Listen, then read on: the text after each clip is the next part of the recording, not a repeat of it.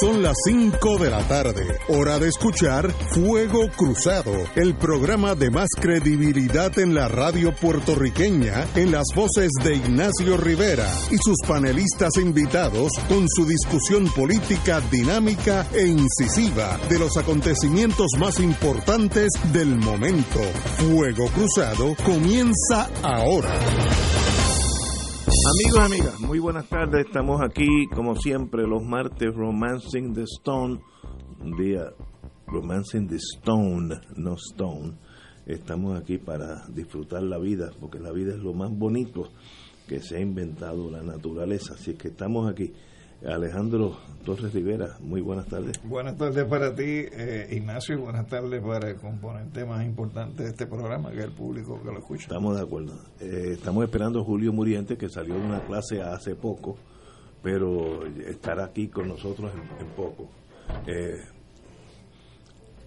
da- dale el- estamos aquí haciendo dos cosas a la vez. Me van a sacar unas copias. Bueno, señores, pero comenzamos con Fuego Cruzado. Eh, vamos a empezar con la cuestión política, porque eso me, me jala más que la cuestión económica. Sí, la gobernadora niega haber asistido a fundraiser. Nosotros, yo creo que en las colonias formamos tormentas en copas de vino y entonces se tornan incidentes que capturan la imaginación del país por días, semanas, meses y en realidad pues son tan, como decía Gallizán, a veces no son ni, ni, ni analizables. En estos días vino, y lo dijimos ayer, un grupo de congresistas del Partido Demócrata bien importante, eh, Steny Hoyer, que es el número dos en la Cámara, que en seis meses, ocho meses, el Partido Demócrata podría ser el que tenga el poder ejecutivo, así que es una persona importantísima. Vinieron a Puerto Rico, pues a ver todo lo que está pasando con todas las desgracias nuestras, el colapso económico, María, los terremotos, etcétera, etcétera. Y la nota para mí discordante fue la señora gobernadora que indicó que no podía verlo porque tenía un problema de salud en su casa o en su familia. Bueno, pues muy bien. Eh, pero, como dicen en Italia, la verdad es como el corcho, a la larga sale a la superficie. Eh, tuvimos, eh, ya sale a la prensa, que esa noche, a pesar de su crisis familiar, estuvo en casa de un tal, ¿cómo se llama este señor? Estuve. Stuve, que es un ingeniero, etcétera, etcétera, muy, muy triunfante en el mundo económico. Mi inclinación es decir que eso era un fundraiser, pero aunque no lo sea, pues estuvo allí. Eh, aunque hubiera sido para ver televisión y, hablar con los, con los vecinos. De realidad, la visita a Stuve era más importante de haberse reunido en la fortaleza o en el hotel con este grupo de congresistas. Señores, recuérdense que el pueblo no es tonto. El pueblo no es tonto. Como dicen en Andalucía, no me he caído de lo alto de un olivo. ¿Sabe? Yo, no, no, no crean que uno cree todo lo que ustedes dicen. Hay una teoría que, que yo la comparto, que es, ella está aterrorizada de Trump y no es para mucho menos, porque sabemos que está totalmente desquiciado. Y si hubiera recibido esa delegación demócrata, pues hubiera tenido, como dicen en inglés, the wrath of God, la mano dura de Dios cayéndole encima, porque se dignó a ver unos, a, entertain, dicen en inglés, eh, reunirse con unos demócratas. Esa era la relación, la relación. La, la causa por la cual ella no tuvo tiempo, como si estuviera tan ocupada en este mundo nuestro para reunirse con una delegación que rige la vida de nosotros, el Congreso de los Estados Unidos. Demuestra la pequeñez de la política, yo le llamo little politics en inglés, la política chiquitita en español. Y yo creo que es un error de ella, tal vez basada en el miedo a Trump y sus reacciones. Si ella se hubiera entrevistado con demócratas en Puerto Rico, ella ya obviamente está del lado de Trump, pues es, es la realidad. Pues dígalo, mire, no me reuní con esta gente porque eh, el señor Trump eh, es de otra visión y yo estoy con él y muy bien. Yo creo que es un error, pero de todos modos se hace. Cuando usted es gobernador o presidente de un país o secretario del, del Politburo o jefe ministro del Parlamento, usted no es una persona privada. Usted no puede tener una fiestecita con fulanito allá en, Dorado eh, y pensar que eso es más importante de sus obligaciones como primer ministro, presidente, gobernador, etcétera, etcétera. Por tanto, un error mayúsculo de su parte, creo que a la larga o a la corta eso eh, vendrá a morderla, will bite you, como dicen los americanos, pero ahí estamos. Un error, una torpeza, eh, demuestra que no está en la liga grande de la política internacional. Compañero. Mira, yo, vamos, eso tiene varias aristas. Yo empezaría señalando de que la gobernadora debe ubicarse en la posición que ocupa. Y como gobernadora tiene la responsabilidad de atender los asuntos que tienen que ver con el país, de la misma manera que, por ejemplo, cuando yo estuve de presidente del colegio, pues yo tengo que asumir las responsabilidades que esa delegación eh, representa, pues esa es la función que tiene la gobernadora. En ese sentido no estamos hablando siquiera de unos congresistas que vinieron aquí de vacaciones a tomar sol, a darse su traguito y a janguear un poco, sino que vinieron en una función eh, de lo que es eh, atender las situaciones de Puerto Rico. Son congresistas que en estos momentos este, han hecho eh, algún tipo de iniciativa dirigida a atenuar los efectos económicos de la situación que tiene el país y me parece que es un desplante, es una falta de consideración eh, de parte de ella de atender asuntos que no tienen que ver propiamente con la función de ella como gobernadora, dándole una prioridad.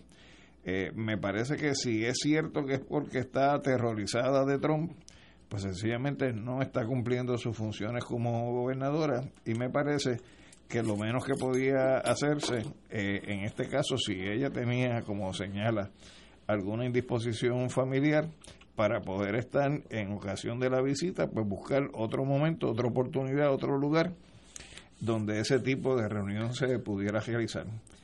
Lo que lo que sorprende además Ignacio no es tanto de que la gobernadora procediera de esa manera, sino que en el contexto de una visita a la planta Costa Sur en Guayanilla, el director ejecutivo de la Autoridad de Energía Eléctrica, que acaba de votar al que estaba de jefe el que en esa planta, que, que, sabe lo que estaba pasando allí, pues tampoco tuvo eh, la delicadeza de estar presente en el contexto de eh, la visita de estas personas que tenían interés en ir a conocer directamente lo que está ocurriendo en Costa Sur, sobre todo en un momento en que se hacen señalamientos tan graves eh, o tan importantes de la capacidad que tiene esa planta disminuida en estos momentos y la necesidad que tiene el país de que esa planta entre lo más pronto posible en funciones porque mientras avanzan los meses y nos acercamos al periodo de calor,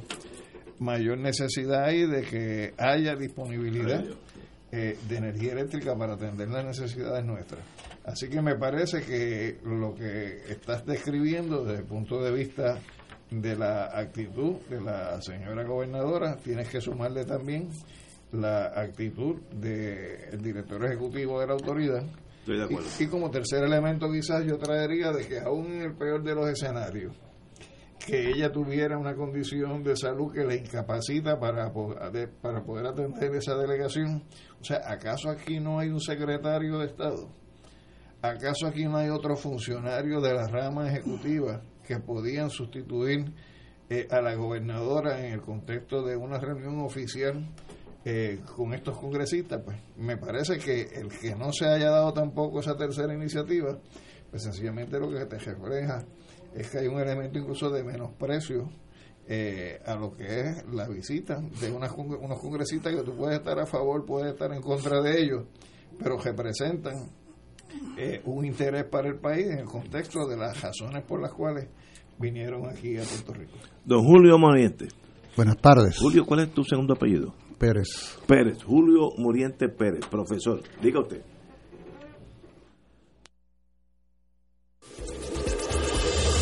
Fuego Cruzado está contigo en todo Puerto Rico.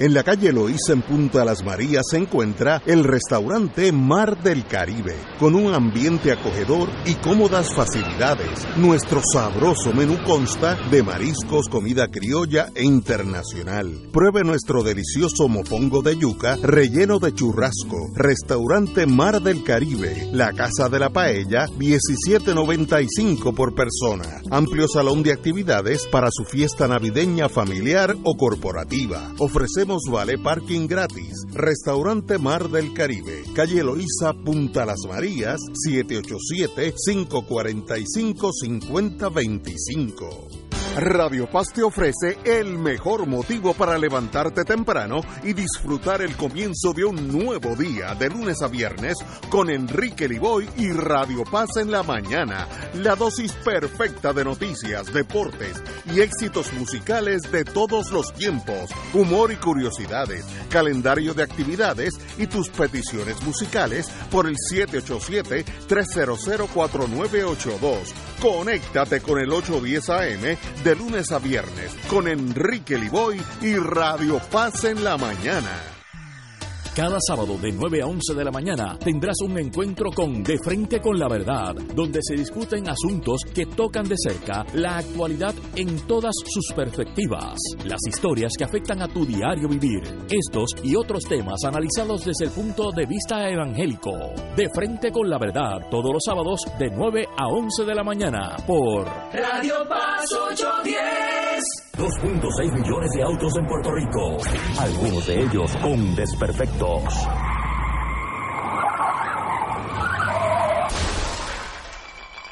Autocontrol. Tu carro. Tu carro. Tu mundo. Lunes a viernes a las 11 de la mañana por Radio Paz 810 AM.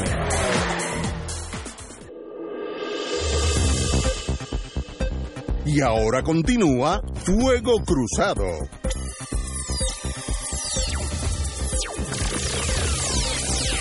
Regresamos, amigos y amigas. Perdone, hubo un technical faux pas entre nosotros, pero ya estamos aquí. Don Julio Muriente Pérez, usted tiene la palabra. Hay un problema con la actitud del Partido Nuevo Progresista y su liderato, y algunos sectores también del Partido Popular Democrático, que es que en ese afán de querer ser leales estadounidenses, han querido meternos a nosotros, al pueblo de Puerto Rico, de cabeza en lo que es la política partidista estadounidense. En este año electoral, por ejemplo, hay un afán de elevar la importancia de lo que son las primarias de los partidos estadounidenses, como seguramente los amigos y amigas Escucha conocen, el Partido Nuevo Progresista logró imponer en la legislatura que el pueblo de Puerto Rico paga millones de dólares para que se celebren estas primarias de unos partidos políticos extranjeros, donde por cierto en el año 2016 apenas participó el 16% de los electores inscritos. Aprobado por la Junta de Control Fiscal. As, sí, sí, porque la idea... Ya está aprobado. No solo eso, el PNP aprobó en esta legislatura, lo que pasa es que la van a implementar al 24, según alegan ellos, una papeleta para el día de las elecciones, una papeleta para que nosotros, el pueblo de Puerto Rico, votáramos por nuestro candidato preferido a presidente de Estados Unidos. O sea, hay toda una intención de meternos de cabeza, ¿no? En ese proceso como si nosotros fuéramos estadounidenses. Por eso es que yo he dicho en el pasado que estos procesos primaristas de partidos demócratas y republicanos, a quien convienen e interesa es a los sectores anexionistas que pretenden que de alguna manera Puerto Rico sea Estados Unidos. Pues, ¿qué sucede? Como ellos están tan obsesionados en el juego ese falaz de ser o demócratas o republicanos, y se creen de veras que eso es importante y valioso en la vida política y electoral estadounidense, trasladan a Puerto Rico ese comportamiento. En este caso que estamos comentando, la gobernadora de Puerto Rico y respectivamente de cualquier otra consideración, se supondría que su responsabilidad básica y esencial es servir bien los intereses del pueblo de Puerto Rico, cosa que además le convendría que lo hiciera con más ahínco, habida cuenta del descrédito tan acelerado que ha ido ganando en su gestión como gobernadora. Por lo tanto, si es cierto todo lo que se dice de que por el solo hecho de que ese grupo de legisladores estadounidenses eh, son miembros del Partido Demócrata y que entonces esa es razón suficiente para el desplante, más allá de las otras consideraciones que son los intereses partidistas de ellos, de jugar a la fantasía de ser demócratas o republicanos en el afán de la anexión, ella tiene una responsabilidad que cumplir. Y si había algo bueno que sacar de esa visita, porque después de todo, si nos invadieron en el 98, responsabilidades tienen que asumir sobre este país cuando está la debacle como está. Pues la responsabilidad de ella como gobernadora, no, no como precandidata del PNP, no como líder de ese partido, como gobernadora de Puerto Rico, era ver de qué forma la presencia de esos congresistas estadounidenses podría, si de alguna, servir a los intereses del país en momentos de dificultad. Entonces, en ese sentido, que ella impusiera como criterio que no eran del partido al que ella dice pertenecer en Estados Unidos, va en perjuicio y en menoscabo de los intereses del país, más allá de lo que pudieran ser sus particulares intereses partidistas. Pero para que ella no está en la gobernación como republicana ni está como demócrata. Exacto. Como puertorriqueña. Está como puertorriqueña Exactamente. como gobernante de un país. Exacto. Y estamos hablando del contexto de la visita de unos congresistas que bien o mal tienen que ver con la situación de Puerto Rico en y su yo, gestión. Mira, y aunque no esté, si aquí viene el presidente de la Asamblea Nacional de Cuba o el presidente del Parlamento irlandés, ella tiene que, no puede decir, no, yo estoy con Freddy Estuve eh, esta noche eh, tomándome un Cuba Libre con él o un vinito.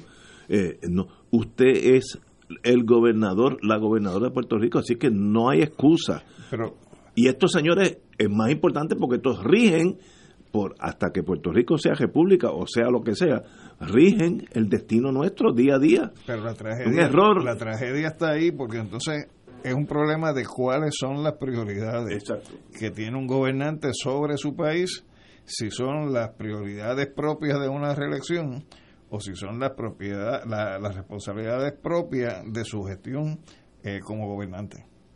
Estoy, estoy, de acuerdo. Yo no sé. Eh, es más, no le encuentro lógica, excepto el miedo a Trump. Eso, pues ahí, pues sí, yo concedo algo. Pero no le encuentro la lógica política a ella el no haber recibido estos señores. No, no, no le veo dónde gana. Súmale como tragedia adicional que se supone que como gobernante tenga gente que si ella es incapaz de darse cuenta de una realidad, le digan, mire gobernadora, sí, esto es importante. lo que hay que hacer es esto. Y le recomienden, mire gobernadora, usted tiene sus asuntos, pero tiene que atender estos otros. Mire gobernadora, si es tan importante que usted vaya a atender otro asunto, el país tiene, no, independientemente de lo que sea, el país tiene que tener eh, una representación en ocasión de la visita de estos funcionarios. Hay otra y cosa, para eso hay un secretario de Estado. Hay otra cosa que no debemos olvidar y es que en lo que tiene que ver con la relación Puerto Rico-Estados Unidos, Puerto Rico no es colonia del Partido Demócrata o del Partido Republicano. O sea, Puerto Rico es colonia de Estados Unidos, del Congreso de Estados Unidos y la política de Estados Unidos hacia Puerto Rico es política de Estado, no política de partido. Por lo tanto, en ese sentido, esa, esa discriminación termina siendo una farsa, porque en última instancia, en última instancia, como ella ha debido asumir la visita de estos congresistas, es como congresistas del Congreso de Estados Unidos, no de un determinado partido. De la misma manera que cuando Trump, cuando Trump estuvo aquí en Puerto Rico faltándonos el respeto después de María, quien llegó no fue el presidente del Partido Republicano, llegó el, el presidente o el dirigente del, del, de Estados Unidos y cuando nosotros reaccionamos, eh, como lo debimos haber hecho, como lo hicimos, lo que hicimos no fue reaccionar contra el Partido Republicano, republicamos, reaccionamos contra el presidente de Estados Unidos, porque esa es la relación que hay. No es una relación partidista, excepto que ellos quieren imponer esa visión partidista porque están jugando el juego de que nosotros formamos parte de ese universo electoral.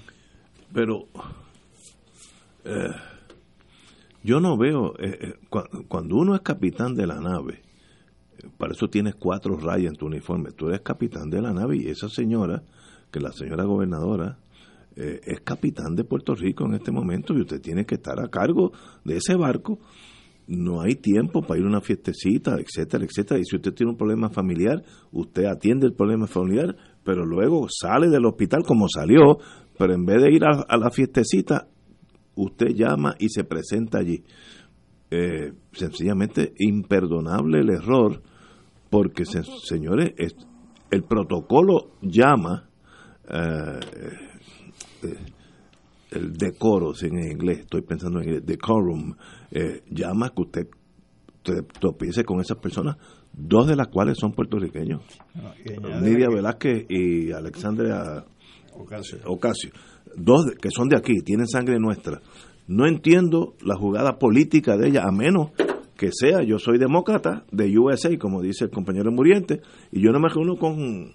Ah, no, pero no, yo soy republicano de los de Trump y yo no me reúno con, con demócratas. El problema es que añádele a la, al desplante de la gobernadora, el desplante de José Ortiz como director ejecutivo ah, de la autoridad, pero añádele además que Jennifer González estaba aquí. Estaba aquí y tampoco como comisionada residente, porque ella es quien representa al pueblo de Puerto Rico en el Congreso de los Estados Unidos.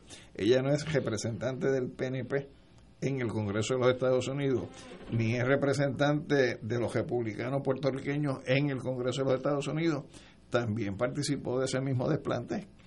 Pero los imperios tienen la ventaja, como tienen, según el último relato de inteligencia, casi 10.000 bombas de hidrógeno, 10.000, pueden eliminar el mundo 80 veces. Se pueden dar el lujo de ser finos. Cuando se fueron otros señores de Puerto Rico, dijeron que se iban con algunas preguntas que no sido contestadas. Ahí te están mandando un mensaje. El imperio no, no tiene que usar los Marines para mandar un mensaje. Si hay que usarlos, se usan están diciendo, estoy descontento con mi visita a Puerto Rico. Señora gobernadora, eso es lo que dijeron esas palabras tan finas, que llevaron muchas eh, dudas sobre su visita a Puerto Rico. Y usted es la capitana de esa nave, así que usted es el responsable. Bueno, realmente es sargento. El, el capitán, en todo caso, podría ser el, jefe de la Junta de Control Fiscal. Por favor. hay que manejar el rango ahora. Pero, pero sí, pero major mistake, señora gobernadora. Usted es la gobernadora de todos nosotros, de todos nosotros, y usted tiene que actuar en pro de Puerto Rico. Incluye desde la izquierda más revolucionaria hasta los fascistas, que algunos de los cuales son amigos míos. Tenemos que ir una. Vamos a una pausa, amigos, y regresamos con Fuego Cruzado. Fuego Cruzado está contigo en todo Puerto Rico. Se acerca la temporada de pago de contribución sobre ingresos, el famoso Tax Season. En RJBB and Associates te asesoramos para que al crear tu cuenta IRA tengas la mejor IRA del mercado. Así obtendrás la deducción contributiva que te permite la ley con el instrumento financiero de mejor rendimiento del mercado con garantía de principal. No lo dejes para el 15 de abril. Llámanos para cita y orientación al 787-691-2899 o al 505 1891 proveyendo tranquilidad, transfiriendo tu riesgo. 787-691-2899 o 505-1891. Febrero sabe a Festival de Claridad. Pronto, del 20 al 23 de febrero, en el estacionamiento del Irán Bison, dedicado al patriota José Enrique Quique Ayoró a Santaliz. La mejor y más completa feria cultural del país. Música, artesanos, exhibiciones, libros, teatro, cine, deportes, gastronomía, charlas y eventos eventos para niños. Te esperamos en el Festival de Claridad del 20 al 23 de febrero. Auspician Medalla, A lo Viejo, Vodka Sky, Palo Ready, Cooperativa Senogandía, MMM y Radio Paz. En Buenos Días Familia, por Radio Paz 810 AM, a las 10 de la mañana de lunes a viernes, acompañas a Judith Felicie en una agenda de interés para ti, de lo que quieres escuchar, aprender y disfrutar. Comparte con sus invitados, como el doctor Edgardo Rosario Burgos y su consultorio radial, la psiquiatra María Teresa Miranda en Familia, Crisis y Soluciones, y la doctora Ada Rosabal hablando de fe, el periodista Javier Santiago con lo mejor de la cultura popular entre muchos temas. Buenos días familia, de lunes a viernes por Radio Paz 810 AM. AESA, la pequeña gigante, te invita a sintonizar su espacio radial AESA Informa todos los jueves a las 4 y 30 pm. Se estará ofreciendo información relevante a los pensionados y jubilados de Puerto Rico. Te esperamos a esa imparable, auspiciado por MMM Alianza. Y ahora continúa Fuego Cruzado.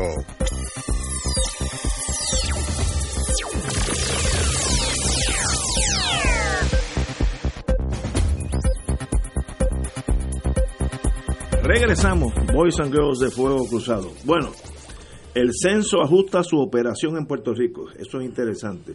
El censo cada 10 años y es importantísimo para Puerto Rico el censo. ¿Por qué digo que es eso?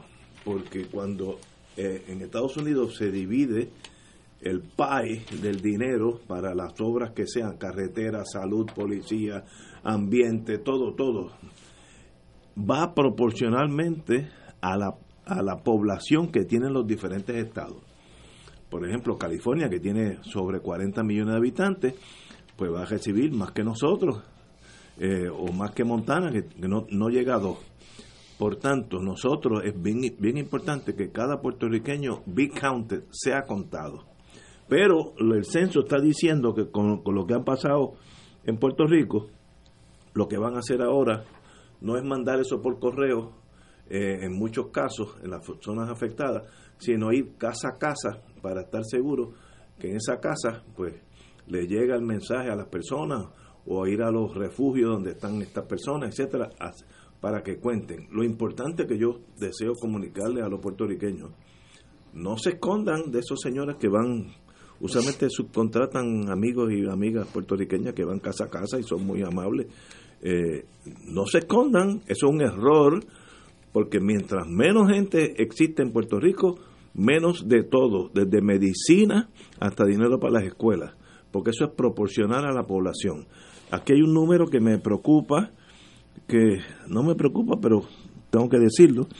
Nosotros en el 1990 teníamos, no, en el 2000 teníamos 3.8 millones de habitantes, hoy tenemos 3.1, así que los números del censo ya nos ponen 700 mil personas menos que hace que, al 2000. ¿Eso es verdad? ¿O eso es que hay un problema de counting, de, de contabilidad, de contar a todos nosotros? Eso hay que clarificarlo.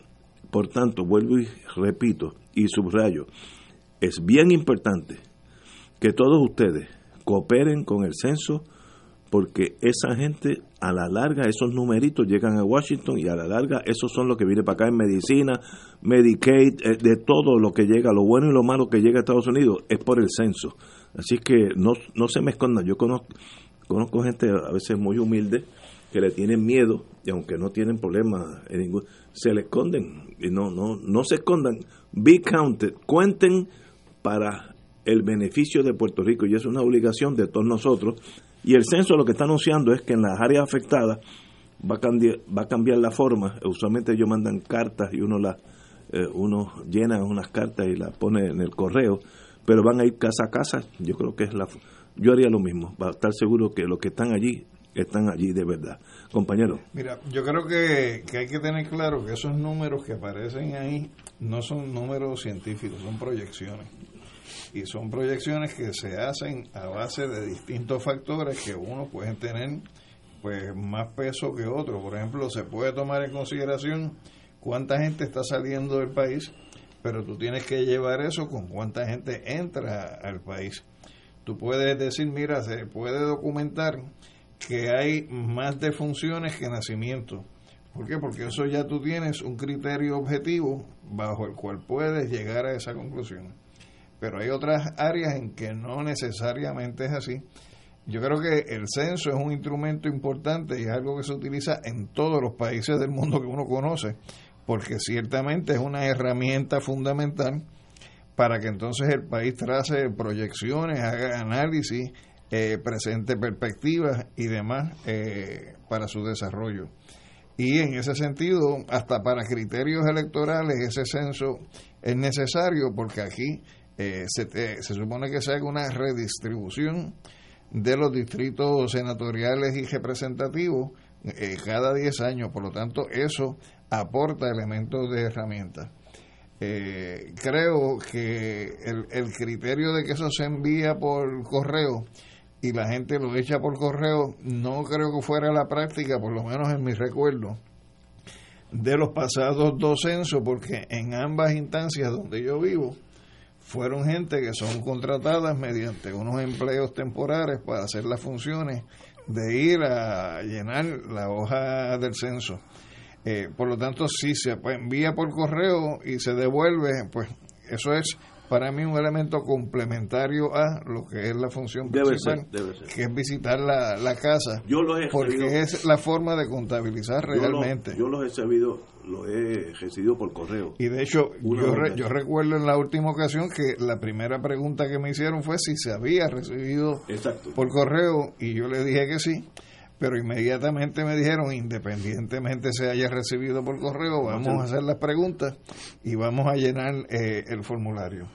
Así que yo eh, no, no plantearía de que, como tú señalas, hay por qué tenerle miedo a esa visita, ni mucho menos al cuestionario de preguntas. Lo que sí eh, uno pudiera señalar es que en ocasiones a uno le da la impresión de que es un diseño de censo preparado para otra jurisdicción que no es esta.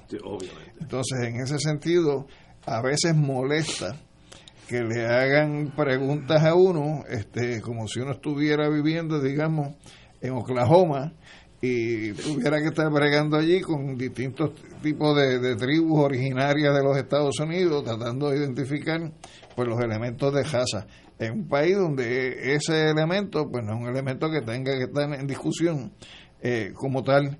Eh, así que me, me parece que en, en, el caso del censo, pues no necesariamente el cuestionario pues eh, va dirigido a atender lo que deberían ser las necesidades de nuestra como país. los Estados Unidos hace como 10, 15 años, como se enfrentaba al latino, que son de diferentes matices de colores, se inventó como gente práctica hispanic. Ahí cabemos todos, desde los eh, eh, puertorriqueños nacidos de padres holandeses hasta de los que nacieron eh, como yo en Anunta, que somos indios, un poquito indios, los de los aldeas hispánicas. De, la misma manera que en un, momento dado, en un momento dado distinguían a los puertorriqueños de Insular Puerto Rican y, y, y Hispanic y entonces son dos categorías para el mismo sector, el mismo segmento poblacional que podía estar en un momento dado en, Nueva York y quizás al año siguiente o los dos años siguientes en Puerto Rico. Lo, lo más importante de estos números es que hace 10, ah no, hace 20, hace 10 años, 19, eh, hace 9 años y medio, teníamos 3.8 millones y hoy tenemos 3.1 quiere decir que perdimos 700 mil puertorriqueños. Bueno, con, el asterisco de que esos son proyecciones, no son datos. pero, obviamente vamos bajando en población. Compañero. La primera cosa que hay que establecer es que ese no es el censo de Puerto Rico. Ese es el censo de Estados Unidos, que ellos realizan hace eh, cada 10 años, y que hay un apartado en ese censo donde incluyen a Puerto Rico. Eso por virtud pues, de la condición colonial que ni censo tenemos. Eh, es el censo de ellos. Y como todo censo, pues hay un manejo de la estadística, estadística demográfica, de la situación económica y social, de la condición poblacional, no solo de cuántos somos o dejamos de ser, sino quiénes son los que viven en este país. En un censo se habla de las actividades económicas principales, de la riqueza disponible, del desarrollo agrícola, en cualquier censo. Ahora, la pregunta es, nosotros lo que necesitamos es que nos digan cómo están las cosas o lo que necesitamos es que nos reafirmen por qué las cosas están como están. Porque yo puedo hacer un ejercicio aritmético para establecer que si había 3.8 millones hace 10 años y hoy hay 3.1, pues hay menos 700 mil. Pero eso es pura aritmética. Eso es aritmética. Lo importante es saber cuáles han sido las razones de tipo económicas y sociales que han conducido a esos cientos de miles a tener que irse del país. Pero, pero eso no te lo va a reflejar el censo. Por eso justamente. Eso requiere otro no, ejercicio no, no, por eso, por eso es, por eso es que estoy queriendo decir que este censo de Estados Unidos sobre Puerto Rico asume a Puerto Rico como está, pero no interpreta por qué está como está. y la pregunta, y yo y yo me pregunto si lo más que nosotros necesitamos es que alguien nos diga cuánta gente más o menos hay y demás, o si lo que urge es que nosotros interpretemos por qué es que el país anda por donde anda y a la manera que anda. Y el censo en ese sentido no nos va a dar esa gran aportación tan necesaria a nosotros. O sea, lo importante es saber que hay una crisis económica de la estructura del ELA, que no se fueron en no se fueron a, hacer turismo esos 700 mil, que incluso ni siquiera se fueron voluntariamente, sino que se fueron forzados por las circunstancias. Que cuando se vaya a los renglones de agricultura y se diga que más del 85% de todo cuanto comemos es importado y que la actividad agrícola no supera un 3% de la actividad económica, se nos diga por qué es que nosotros somos uno de los principales socios, eh, perdón, inversionistas de, los, de la industria alimentaria estadounidense. O sea, si hay una precariedad en la estructura económica, en el ingreso per cápita que aparezca eh, reflejado en el censo, ¿por qué hay una precariedad, un debilitamiento en, en el ingreso per cápita? Bueno, pues eso- esos por qué, los por qué de todo esto, los por qué de todo esto son indispensables. Ese censo no lo cubre. Ese censo no, pero nosotros como sociedad, como pueblo, que, es que tenemos la necesidad De saber que- de saber todo eso si pensamos en un porvenir distinto y superior al que eso, tenemos. y hay un instrumento que la última vez que se utilizó en Puerto Rico, o por lo menos se publica en el 2017, ya estamos en el 2020, y corre con los datos de 2016, que es ese tipo de estudio que Julio plantea bajo unas guías y parámetros que se definen por la, eh, los organismos asesores de las Naciones Unidas, donde se llama Informe sobre Desarrollo Humano Puerto Rico 2016, que en el caso de nuestro se hizo con un esfuerzo interdisciplinario en el cual de entre las principales personas que participó fue la compañera Marcia Rivera, donde estuvo involucrado eh, el centro este de estadística, que después el gobierno también echó a menos, y donde se hizo un esfuerzo colectivo con un montón de profesionales, cerca de 40 profesionales, que se dieron a la tarea de producir el informe sobre desarrollo humano en Puerto Rico, donde todo eso que Julio plantea está identificado, está contabilizado y está analizado y está en las propuestas. Y eso es lo que nosotros necesitamos, porque el gran problema del censo es que el censo te presenta una información, pero no te la problematiza. O sea, no te la interpreta. Es número, O contabilidad. sea, para el censo, que haya habido una baja de 700, 800 mil o los que haya sido en la población, no constituye un problema, constituye un dato, meramente un dato. Para el censo, que haya eh, un por ciento tan bajo de la actividad económica agrícola, no supone un problema. Que casi el 90% de lo que comemos lo importemos, no constituye un problema. Ellos, ellos, ellos simplemente te dan la información. Y yo, por eso ese informe que yo creo haber estado en el Colegio de Abogados cuando, Sí, se, cuando se presentó, presentó. eso es lo que nosotros necesitamos, los por qué.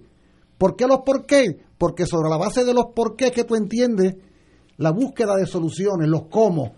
O sea, yo entiendo por qué las cosas pasan y luego yo podré saber cómo hacer para remediar la situación. O sea, el censo a mí me va a servir de muy poco si simplemente me dice, esta es la panorámica de lo que tú eres, pero despreocúpate porque así es la vida. Such is life. Eh, hace 20 años, una persona que trabajaba para el censo cuando yo estaba en Estados Unidos me explicó eso. Y todos los que estamos aquí tenemos razón en nuestra ponencia. Para Estados Unidos es lo mismo que esos 700 mil personas que se fueron de Puerto Rico, todos se hayan ido a California porque los cuentan allá. Así que si lo mira de, de vista nacional, la población va a tener 322 nacional millones. estadounidense. Nacional, sí, estoy, estoy pensando como norteamericano.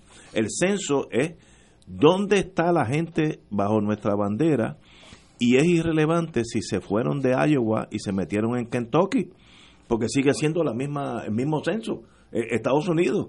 Ah, para Kentucky o para Iowa puede ser importantísimo porque se le está vaciando el Estado, como pasó en Iowa.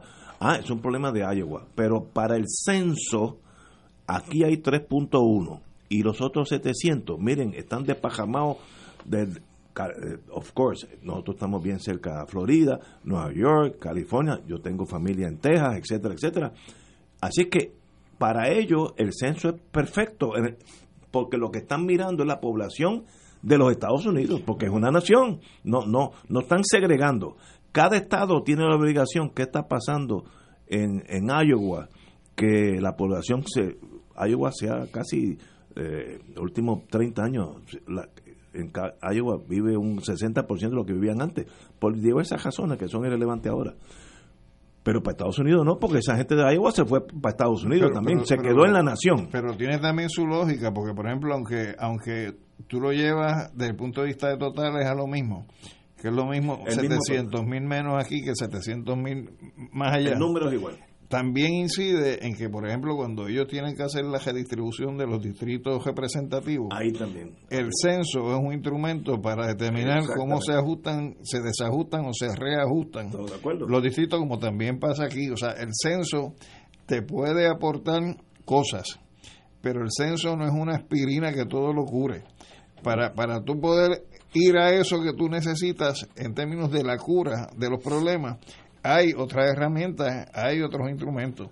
Y el que acabo yo de mencionar aquí me parece que es un instrumento más adecuado si uno lo que quiere es atender problemas que tenemos nosotros en términos de identificar problemas e identificar soluciones. Ahora, sobre eso que tú dices de partidas económicas, Ignacio, bueno, eso podrá ser así de cierto en la relación entre los estados de Estados Unidos.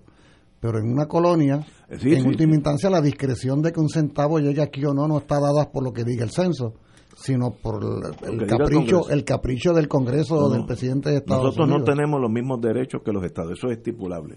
Y recibimos parte, pero basado en el censo. Nosotros vamos a recibir menos dinero en Medicare y todas esas cosas si, si, si bajamos de 3 millones de habitantes. No se lo despinta a nadie.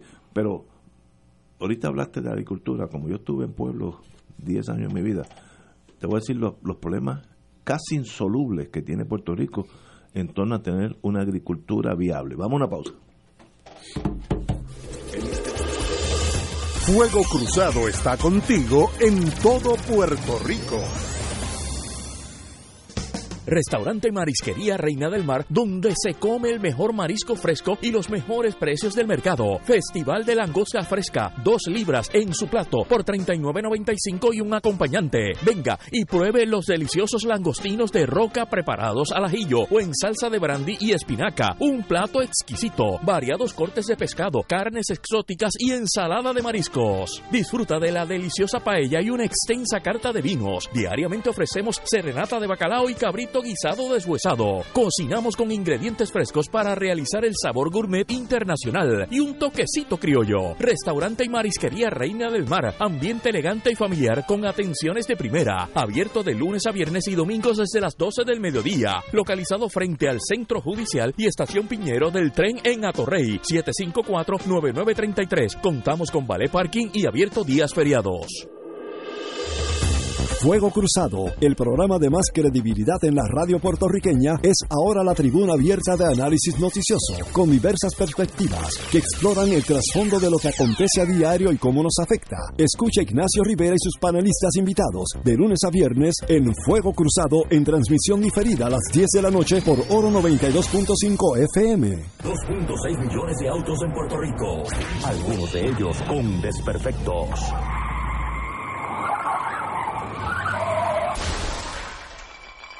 Autocontrol.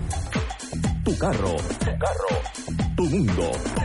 Lunes a viernes a las 11 de la mañana por Radio Paz 810 AM.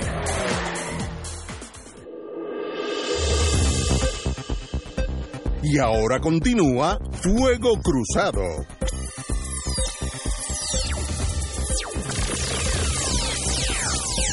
Hablábamos en esta partida, este segmento del censo, de lo el compañero, el doctor Muriente indicó que el aspecto de agricultura es un, un aspecto muy serio y lo es. Eh, nosotros pues importamos del 80, no sé, de todo lo que consumimos, que es obviamente... Después de María estaba casi en los 95. Wow, pues, imagínate. Por tanto, uno, la tendencia de uno es, bueno, ¿y qué hacemos? Pues mira, se puede hacer muy poco mientras estés bajo la sombrilla. No quiero sonar nacionalista, para eso están ustedes, pero estoy analista ahora. Es muy poco lo que se puede hacer. Puede, puede ser un analista nacionalista. También, por ejemplo, eh, Estados Unidos tiene una norma que es muy importante para ellos, para los Estados Unidos, la nación americana, que es que entre los estados no puede haber discrimen, interstate commerce, eh, la- la- constitucionalmente. Tú no puedes interferir con el comercio interestatal. Es importantísima para los Estados Unidos. Si tú haces un vaso de cristal en Oklahoma, lo puedes vender en Maine sin que nadie se ponga por, por medio, este, te ponga barreras aduanales, etcétera, etcétera. Por tanto, nosotros que tenemos poca tierra, podemos sembrar, como tratamos de sembrar arroz, y lo que hicieron los Estados Unidos, yo estaba en pueblo en ese momento, ah, pues yo te lo doy a mitad de precio. ¿Y qué va a hacer el, el- el que está en, en un colmado o en un supermercado? ¿Comprarlo al doble de precio o comprarlo a la mitad de precio? Pues mire, eso es business. Pero, Y, y eso es in- indetenible. Eso no, pero el agravante es que después que te sacan de competencia, Ah, bueno, después. te suben sí, el- sí, bueno, precio. los muchachos, eso también es business. Yo una vez, eh, nosotros en Pueblo encontramos que en Jamaica, un viaje de esos comerciales, está la toronja esa blanca, que es rosa por dentro, que es preciosa. Y nosotros, pues, en Mida, todos los supermercadistas dicen, oye, pero esto es filete. Además que Jamaica está al lado de nosotros, que el barco es Uñame, había uno de la Silan en aquellos entonces. Y trajimos un montón de, no, no un montón, tres o cuatro furgones, hasta que tropezó con Agricultura Federal. Y dice que ustedes no, pasen, no pueden hacer eso. ¿Por qué? Pues mire, el reglamento tal dice que las toronjas se, se consumen de Estados Unidos o no se traen. Tuvimos que mandarlas para otros países. Algunas de esas toronjas fueron a Brasil. Nosotros las mandamos de aquí a Brasil. ¿Y dónde explica eso en el censo? No, no sé. No, te digo, o sea, es, es que tú estás bajo una sombrilla Claro, claro. que tú tienes unas limitaciones. El que piense que en Puerto Rico la agricultura va a prosperar siendo parte de Estados Unidos es bien difícil. No perteneciendo a... Esa, pero no siendo parte pero, de... pero puedes cambiar la ecuación, puedes hacerlo en la afirmativa, diciendo que para que la agricultura progrese, tenemos que salirnos de los Estados Unidos. De eso hablamos ayer aquí con Eduardo Lalo Moto. Es más, salí con miedo de los... de- Pero el ejemplo es bueno, Ignacio, el ejemplo es muy bueno porque nos permite ver cómo cuando hablamos de política, entre comillas, realmente no estamos hablando de partidos políticos No, o de eh, campañas electorales, sino que estamos hablando de la vida cotidiana que tiene que ver, por ejemplo, en este caso con economía, con alimentación, con desarrollo de la agricultura, con la pesca, con lo que es la construcción de una sociedad. Eso es, de eso es que estamos hablando cuando hablamos de política en mayúscula. Ese ejemplo de las toronjas que tú traes es muy elocuente. Las toronjas terminaron ¿dónde? En Brasil. en Brasil. O sea, no pudieron entrar a Puerto Rico, No, claro. aunque hubiera sido un gran negocio. Oh, para todo el Tra- mundo. Traerlas desde Jamaica. para que los queda- jamaiquinos y para los puertorriqueños. Porque, uy, Pero es que no se puede. Eso, pero por eso mismo, Ignacio, no puedes plantearte la posibilidad de que este país tenga un desarrollo, no crecimiento económico, un desarrollo, si no tienes los poderes políticos que no tiene. Por lo tanto, la ecuación tiene que ser en la afirmativa. Tenemos que tener los poderes políticos si queremos echar para adelante. Pero es que, como yo estoy aquí ahora de analista, tú tienes razón. Ahora, a mí me sorprende que el mundo político dice, la agricultura vamos a crecer. Yo sé con, contra lo que se enfrentan. Aquí vino un grupo que lo trajo, me acuerdo como ahora, Abraham Díaz González, que en paz descanse, presidente del Colegio de Abogados, trajo a Pueblo un grupo de brasileros que podían poner el pollo congelado, el mismo pollo Tyson, lo mismo, lo, exactamente, yo vi los paquetes, es más, algunos me lo llevé para casa, eh, congelado. Lo único que no se puede. Porque, ¿Por qué? Porque no se puede. Estados Unidos protege su industria nacional y dice, aquí no puede entrar pollo, a menos que haya una dispensa. El presidente de Estados Unidos, como nunca ha dado dispensa, pues no se puede entrar. Te lo pueden regalar y no puedes entrarlo. Esas son las realidades económicas de un territorio que por algunas algunos factores que yo ni entiendo, ha vivido una ilusión de que tiene unos poderes, no tiene ningún poder, nada. Mira, y esa es la realidad. No sé, no digo si es bueno o malo. Eh, así es, it is what it is. Pero uno puede decir si es bueno o si es malo. El ustedes. El, el 95% o más de los productos del mar que consumimos son importados. Y somos islas. Y ahí está el pescado por ahí. El 70% de la superficie del planeta son mares y océanos. El que más o el que menos de los países insulares o países con costa tienen marinas de pesca. Cuando vamos al supermercado vemos que está el congelador lleno de productos del mar provenientes de distintos países. Correcto. Hace ya más de una década, Orlando Parga, un dirigente del Partido Popular o yo, produjimos un proyecto de ley para el desarrollo de una escuela de marinería pesquera en Puerto Rico encaminada a producir una industria de pesca. Pues ¿sabes qué? Nos mataron el pájaro en la mano en vistas públicas. ¿Ah? Nos mataron el pescado en la mano. Nos mataron el pescado en la mano, empezando por los federales, porque nosotros no tenemos control sobre nuestro mar territorial. Mucho menos tenemos control para poder disponer de la, del desarrollo mercantil. O sea, no es que en los, no es que en los mares no pueda haber productos, no es que no tengamos la capacidad de hacer una escuela de marinería, es que ellos nos quieren ver languideciendo con los pocos pescadores que quedan, que aparecen ahora en cuaresma, que se van muriendo ya y van desapareciendo. ¿Ah? Porque, porque sus hijos no heredan la práctica de la pesca en su bote, que van eh, fajados en el mar pescando en un nivel de, desarrollo industrial cero. con el agravante que en todo el año no se habla de ciguatera.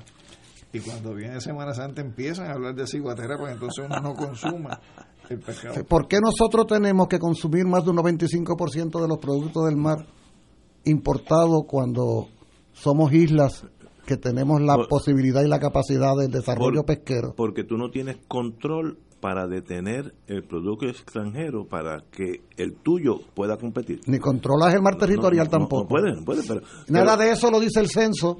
No, nada de eso. ¿Cuántas personas? Señores, Continuamos con Fuego Cruzado. Lo, importante, yo creo que si este, este partido, este programa sirve para algo, es para hablar, claro, como estamos hablando hoy, la realidad, porque uno vive en la luna. Eh, Puerto Rico en la agricultura, en lo que yo aprendí en pueblo, puede competir en aquellos renglones donde Estados Unidos no está. Café, por ejemplo. Pues nosotros podemos eh, eh, competir con café porque Estados Unidos no, no hace dumping de café en ningún sitio. Eh, en, los, en los supermercados el café que se vende mayormente de aquí, etcétera, etcétera. Eh, no da abasto, pues, tenemos que traerlo, pero, pero eso es un problema nuestro. Pero podemos crecer el café. El café de Puerto Rico se vende como gourmet en muchos países del mundo a unos precios estrambóticos, 20, 30 dólares el, potecito de café en Japón, etcétera. Pero si tuviera Estados Unidos, tuviera una zona cálida que pudiera producir café, no puedes. Y sencillamente tú tienes que estar, tienes que saber o entender o, o aceptar el hecho que la nación americana es una unidad y tiene esa, esa cláusula constitucional que entre los estados tiene que haber eh, comercio libre. Y eso es bueno y es malo como todo en la vida no pero nosotros no somos estados. Hasta ahora hay unos que están por ahí. Señores. Tenemos que ir a una pausa amigos y regresamos with Crossfire Fuego Cruzado está contigo en todo Puerto Rico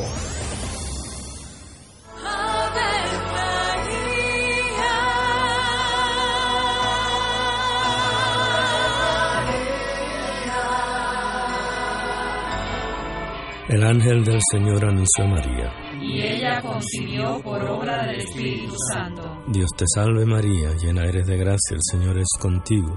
Bendita tú eres entre todas las mujeres, y bendito es el fruto de tu vientre Jesús. Santa María, Madre de Dios, ruega por nosotros pecadores, ahora y en la hora de nuestra muerte. Amén. He aquí la esclava del Señor. Hágase en mí según tu palabra. Dios te salve María, llena eres de gracia, el Señor es contigo. Bendita tú eres entre todas las mujeres y bendito es el fruto de tu vientre Jesús. Santa María, Madre de Dios, ruega por nosotros pecadores, ahora y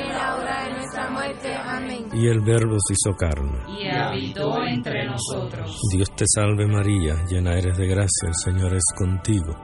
Bendita tú eres entre todas las mujeres, y bendito es el fruto de tu vientre Jesús. Santa María, Madre de Dios, ruega por nosotros pecadores, ahora y en la hora de nuestra muerte. Amén. Ruega por nosotros, Santa Madre de Dios. Para que seamos dignos de alcanzar las promesas de nuestro Señor Jesucristo. Oremos.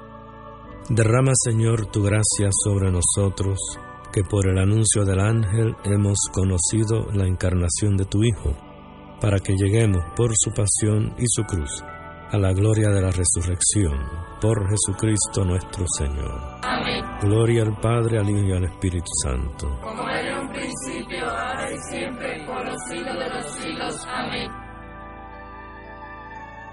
Un club rotario es casa de jóvenes y adultos, de hombres y mujeres, que comparten y viven los deseos de servir a los demás en un ambiente socialmente sano y productivo.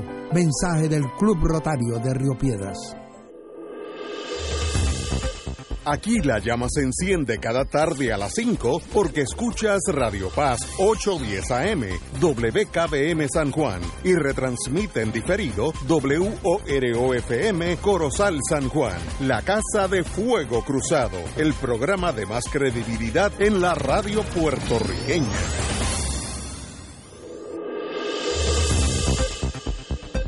Y ahora continúa Fuego Cruzado.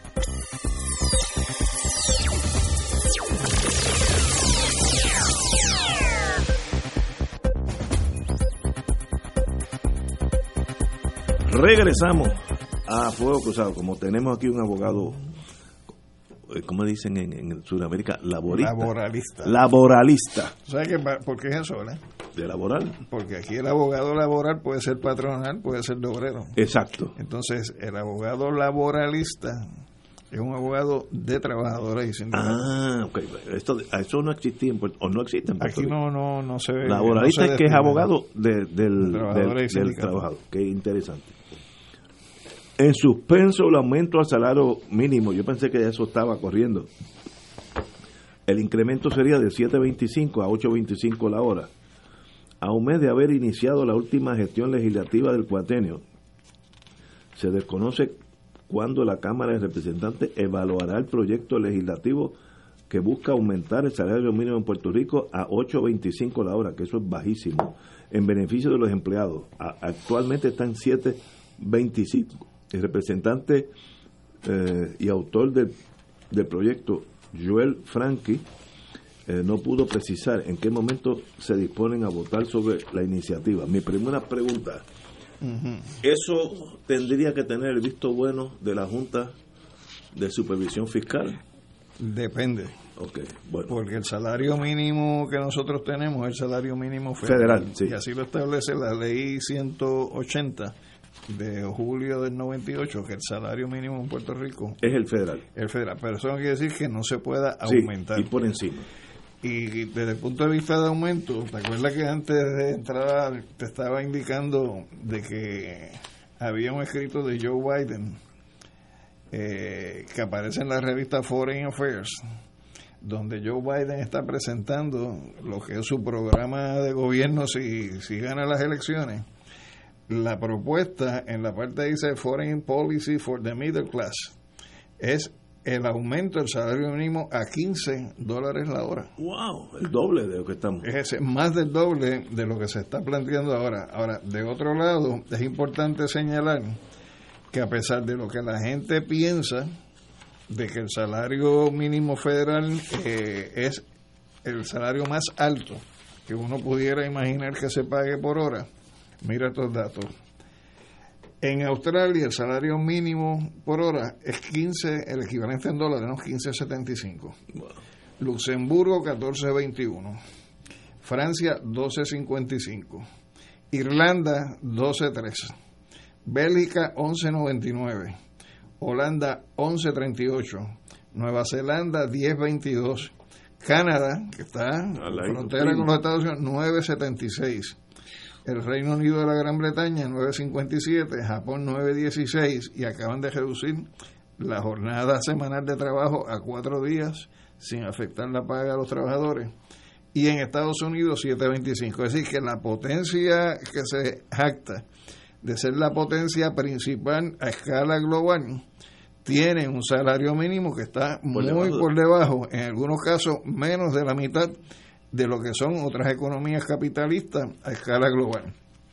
Y ciertamente, mientras aquí se están planteando aumentar un peso, o hay una propuesta de parte de la Junta de Control Fiscal en sus documentos, incluso de reducción del salario mínimo para que no aplique el federal y en el caso de los jóvenes, llevarlo a 4.25 o 4.50 a la hora, la propuesta que está presentando Biden en este escrito que aparece en la edición de ahora de Foreign Affairs, es llevarlo a 15 dólares la hora.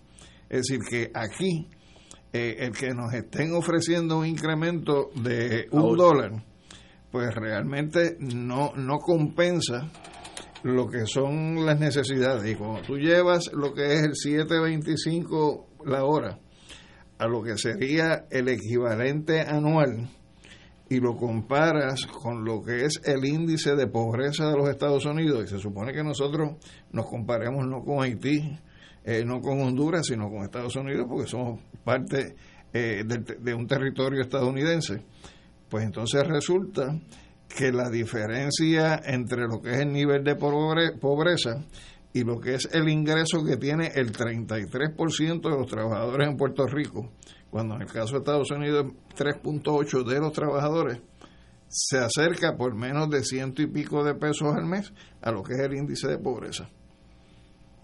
Entonces, el, debate no puede ser, eh, vamos a dar un peso, porque en última instancia, Ignacio, y tú estuviste en el mundo de, del comercio, mientras más ingreso tenga la población, más, más capacidad de compra hay mientras más trabajadores estén trabajando, mayor cantidad de dinero puede circular en la economía. Por lo tanto, es un, es un ciclo donde hoy están llorando los empresarios porque le van a subir un peso, cuando realmente, cuando se da la circulación de ese mismo peso, eventualmente a donde llega es a manos de ellos. Entonces, en ese sentido, no deberíamos tenerle temor a que haya ese incremento u otro incremento mayor. Por el artículo, el tono de, de la periodista Ayesa Díaz Rolón, muy buen artículo de paso, me da la impresión que eso está muerto. Por eso está muerto porque imagínate si la propuesta de la Junta de Control Fiscal es que nos salgamos del salario mínimo federal para que haya un salario más bajo y en el caso de los jóvenes hasta los 22 años que sea de 4.50 a la hora. Pues entonces eso es precarizar todavía más la situación económica de nuestro país. Entonces, ¿cómo nosotros queremos que el país eche para adelante? De acuerdo este, O sea, empobreciendo a la gente. La lista de países, Alejandro, que tú leíste, eh, para comparar el mínimo, el salario mínimo con Estados Unidos, son eso que denominamos países del primer mundo. Primer mundista. O sea, son países industrializados del capitalismo mundial. si nosotros fuéramos a levantar una lista de países del llamado tercer mundo, seguramente esos 725 aparecerían como una cantidad extraordinaria. Eso se debe a que Puerto Rico pues ha sido convertido en una suerte de apéndice de la estructura económica estadounidense y rigen unas reglas de manera muy eh, desordenada, pero rigen unas reglas propias del modelo económico estadounidense. Cuando uno, por ejemplo, en materia educativa habla de que la educación mínima de una población debe ser sexto grado, por ejemplo, se piensa que cada vez más habrá ciudadanos que tengan noveno grado, cuarto año, universidad, y que sexto grado será lo mínimo mínimo, pero no la norma. Fíjate, no la norma. En Puerto Rico, en materia económica, lo que se supone que sea simplemente un punto de partida para el crecimiento del ingreso per cápita del ciudadano se ha convertido en una norma. O sea, el mínimo no es excepción. Es el máximo.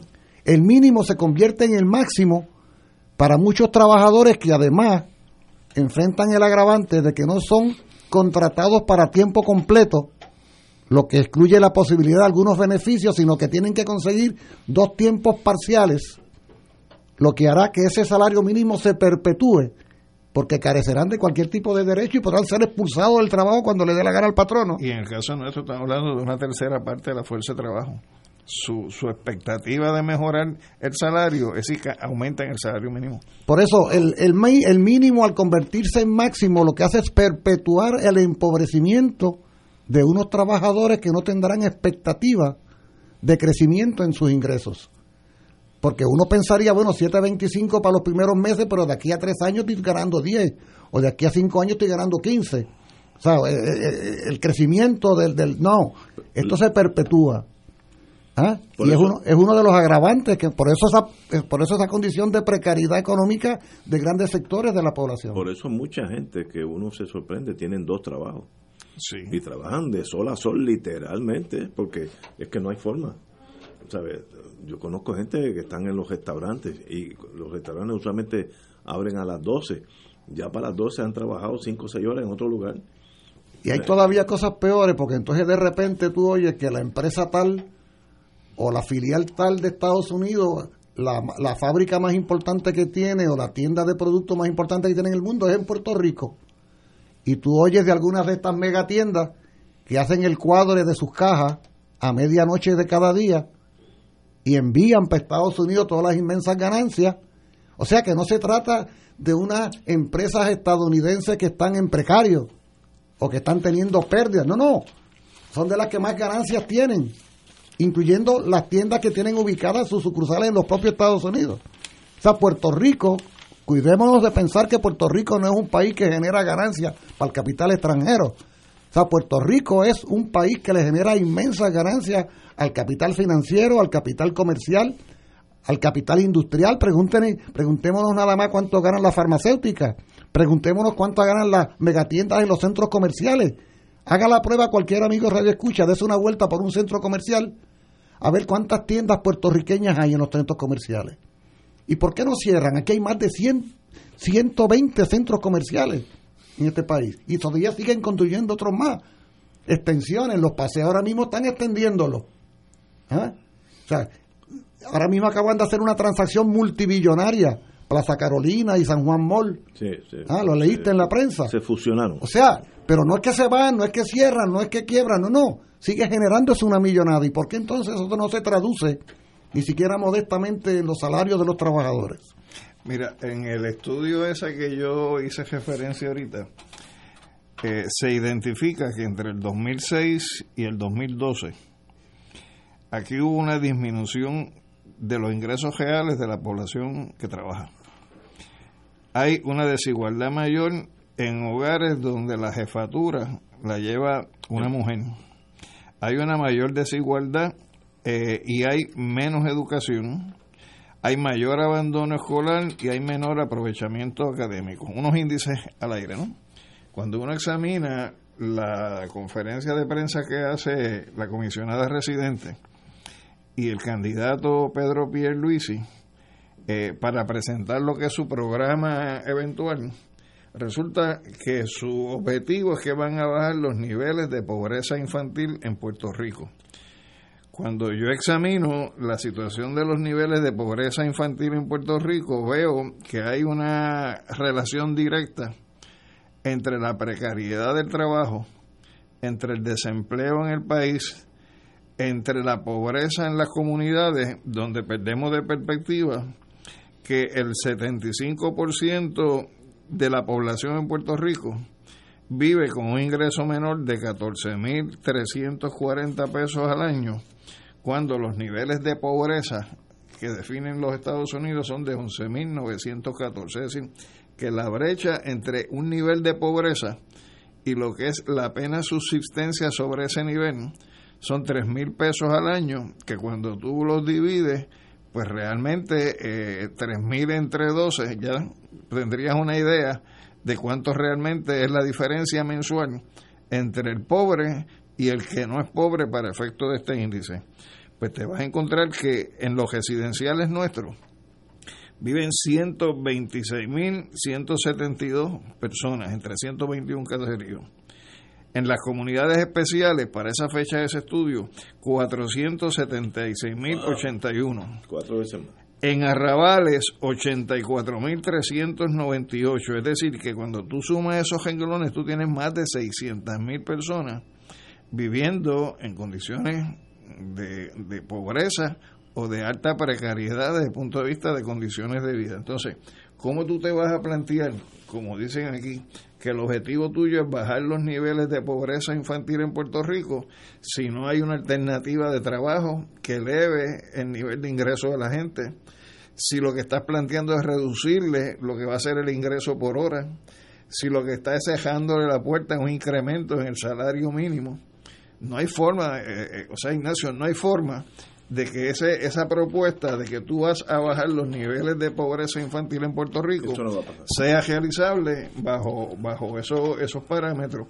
Por lo tanto, eso es estar argumentando para las gradas, sencillamente, dentro de, de lo que es la manipulación política de cara a unas elecciones. Entonces, cuando, eh, o sea, ¿con, ¿con qué va a, a solventar eh, eh, el gobierno que ofrece Pierluisi y la comisionada residente las alternativas para salir de esta de esta realidad de empobrecimiento y de degradación en las condiciones materiales de vida de la gente no hay forma Yo creo que eh, eh, ese análisis... Yo no veo solución. de- Ese análisis desde el punto de vista tanto del Partido Nuevo como del PPD eh, termina queriendo desconocer la realidad de la crisis estructural que se ha dado en Puerto Rico durante las pasadas décadas. Aquí hace 70 años se montó un modelo económico que dependió fundamentalmente de la, eh, de la importación de capitales.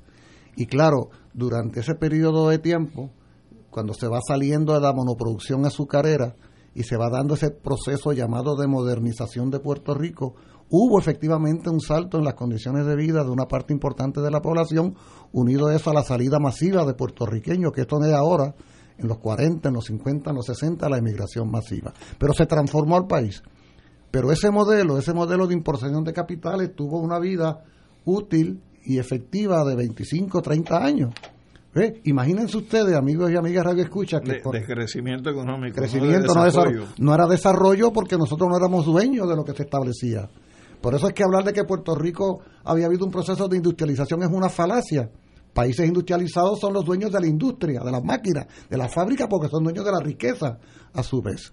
Imagínense ustedes, en los años 70, cuando bajo la administración Carter se establece el sistema de cupones de alimentos, había pasado ya más de un cuarto de siglo del Estado Libre Asociado y la operación Manos a la Obra. Y cuando van a aplicar el sistema de cupones de alimentos para Puerto Rico, aplicó lo que estaba concebido para un 10% de la población en Estados Unidos, aplicó aquí a un 65% de la población. O sea, ya comenzaba en esos años 70 a descomponerse el modelo de importación de capitales. O sea, esta crisis que nos ha llevado a la quiebra no es un problema circunstancial de aún pasados años, es un modelo que va haciendo agua y una de las grandes tragedia de la imposición de la Junta de Control Fiscal es que no reconoce que ese es el gran problema de fondo de la economía del país y pretende simplemente resolver un problema de crédito para que volvamos a coger fiado, sin reconocer que en el fondo la gran contradicción está en que no hay una estructura económica donde podamos generar riqueza para nosotros, como sucede en dos renglones que mencionábamos aquí específicamente, el tema de la agricultura y el tema de la pesca como componente de una estructura económica autogestionaria que permita la acumulación de riquezas propias y entonces sí puede haber un proceso de recomposición de la economía. Mientras se siga dependiendo de la iniciativa externa como factor principal cuando en el mundo hay 15, 20, 50 otros lugares más atractivos porque no tienen que pagar ni siquiera 7.25, sino que pueden pagar 5, 4, 3, 2. Ay, vaya usted a ver en el caso de China, por ejemplo, cuánto es que pagan por unos tenis Adidas, o cuánto es que pagan por una eh, ropa, o cuánto es que pagan por cualquier cosa, pues ¿para qué tienen que venir a Puerto Rico? O Puerto Rico dejó de ser aquel lugar atractivo donde ellos venían a pagar poco y a ganar mucho. Estoy hablando de aquellas empresas que se han ido. Las que se han quedado, se han quedado porque siguen ganando mucho, como es el renglón de la, de la farmacéutica, por ejemplo. Por aquel modelo concebido en el marco de ley de eh, industrialización por invitación, aquello colapsó. El ELA en lo económico colapsó. Tiene que haber una opción distinta si se quiere deber a recomponer la economía del país. Vamos a esa. ¿Qué opción, si alguna, ustedes ven después de una pausa? Fuego Cruzado está contigo en todo Puerto Rico. Febrero sabe a Festival de Claridad. Pronto, del 20 al 23 de febrero, en el estacionamiento del Irán Bithorn, dedicado al patriota José Enrique Quique Ayoroa Santaliz. La mejor y más completa feria cultural del país. Música, artesanos, exhibiciones, libros, teatro, cine, deportes, gastronomía, charlas y eventos para niños. Te esperamos en el Festival de Claridad del 20 al 23 de febrero. Auspician Medalla, Palo Viejo, Vodka Sky, Palo Ready, Cooperativa Senogandía, MMM y Radio Paz. En la calle Loíza en Punta Las Marías se encuentra el restaurante Mar del Caribe, con un ambiente acogedor y cómodas facilidades. Nuestro sabroso menú consta de mariscos, comida criolla e internacional. Pruebe nuestro delicioso mopongo de yuca relleno de churrasco. Restaurante Mar del Caribe, la Casa de la Paella, 17.95 por persona. Amplio salón de actividades para su fiesta navideña familiar o corporativa. Ofrecemos vale parking gratis. Restaurante Mar del Caribe, calle Eloísa, Punta Las Marías, 787-545-5025. Radio Paz te ofrece el mejor motivo para levantarte temprano y disfrutar el comienzo de un nuevo día de lunes a viernes con Enrique Liboy y Radio Paz en la mañana. La dosis perfecta de noticias, deportes y éxitos musicales de todos los tiempos, humor y curiosidades, calendario de actividades y tus peticiones musicales por el 787-300-4982. Conéctate con el 810 AM de lunes a viernes con Enrique Liboy y Radio Paz en la mañana. La parroquia del Espíritu Santo de Levittown llevará a cabo un retiro de cuaresma el sábado 7 de marzo con la participación de los predicadores Padre Tony Ramos, Padre Rafael García Molina, Hermana Simona Rosario y Fray Ramón Monchi Negrón. Habrá misa con oración de sanación. Retiro de cuaresma, sábado 7 de marzo, 10 de la mañana, parroquia del Espíritu Santo en Levittown. Información y boletos al 787-784-4805 y 616-8532. Y ahora continúa Fuego Cruzado.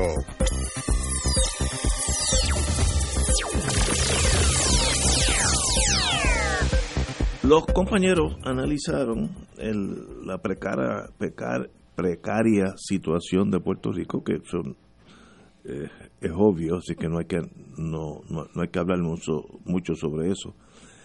Eh, la ida de aquel motor productor que era gigantesco, que eran las 936, manufactura que consumía muchas personas, que era labor intensive, eso ha ido cambiando con los tiempos, y entonces la eliminación de la 936, efectivo 2005, pues, eh, se han ido la mitad de ellas, eso es un hecho.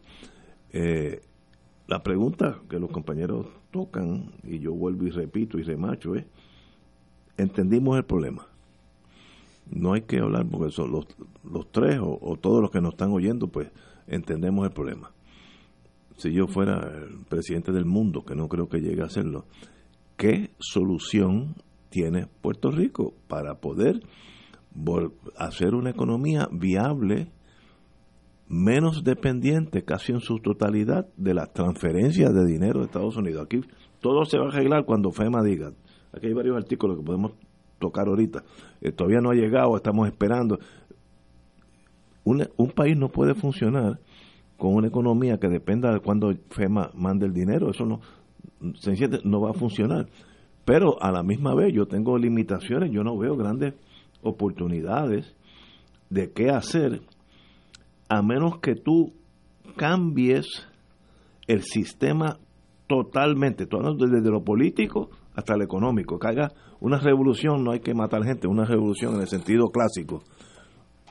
Corto de eso, no veo solución al problema. Mira, revolución realmente es una palabra que lo que quiere decir es reevolución.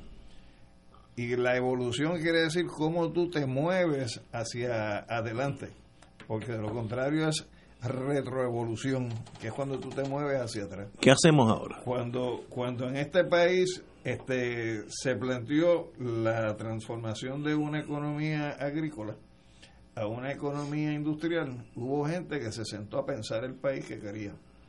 Y hubo gente que se sentó a planificar hacia dónde quería mover el país. Se quedaron quizás cortos en el desarrollo del potencial del país para con unos poderes políticos ir hacia una, un estado de relación independiente. Pero porque no llegaran a eso, no quiere decir que lo que hicieron estuvo mal.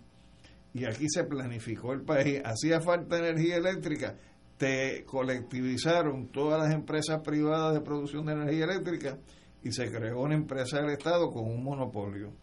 Ah, era necesario hacerle llegar agua a la gente para mejorar los sistemas de acueducto y alcantarillado.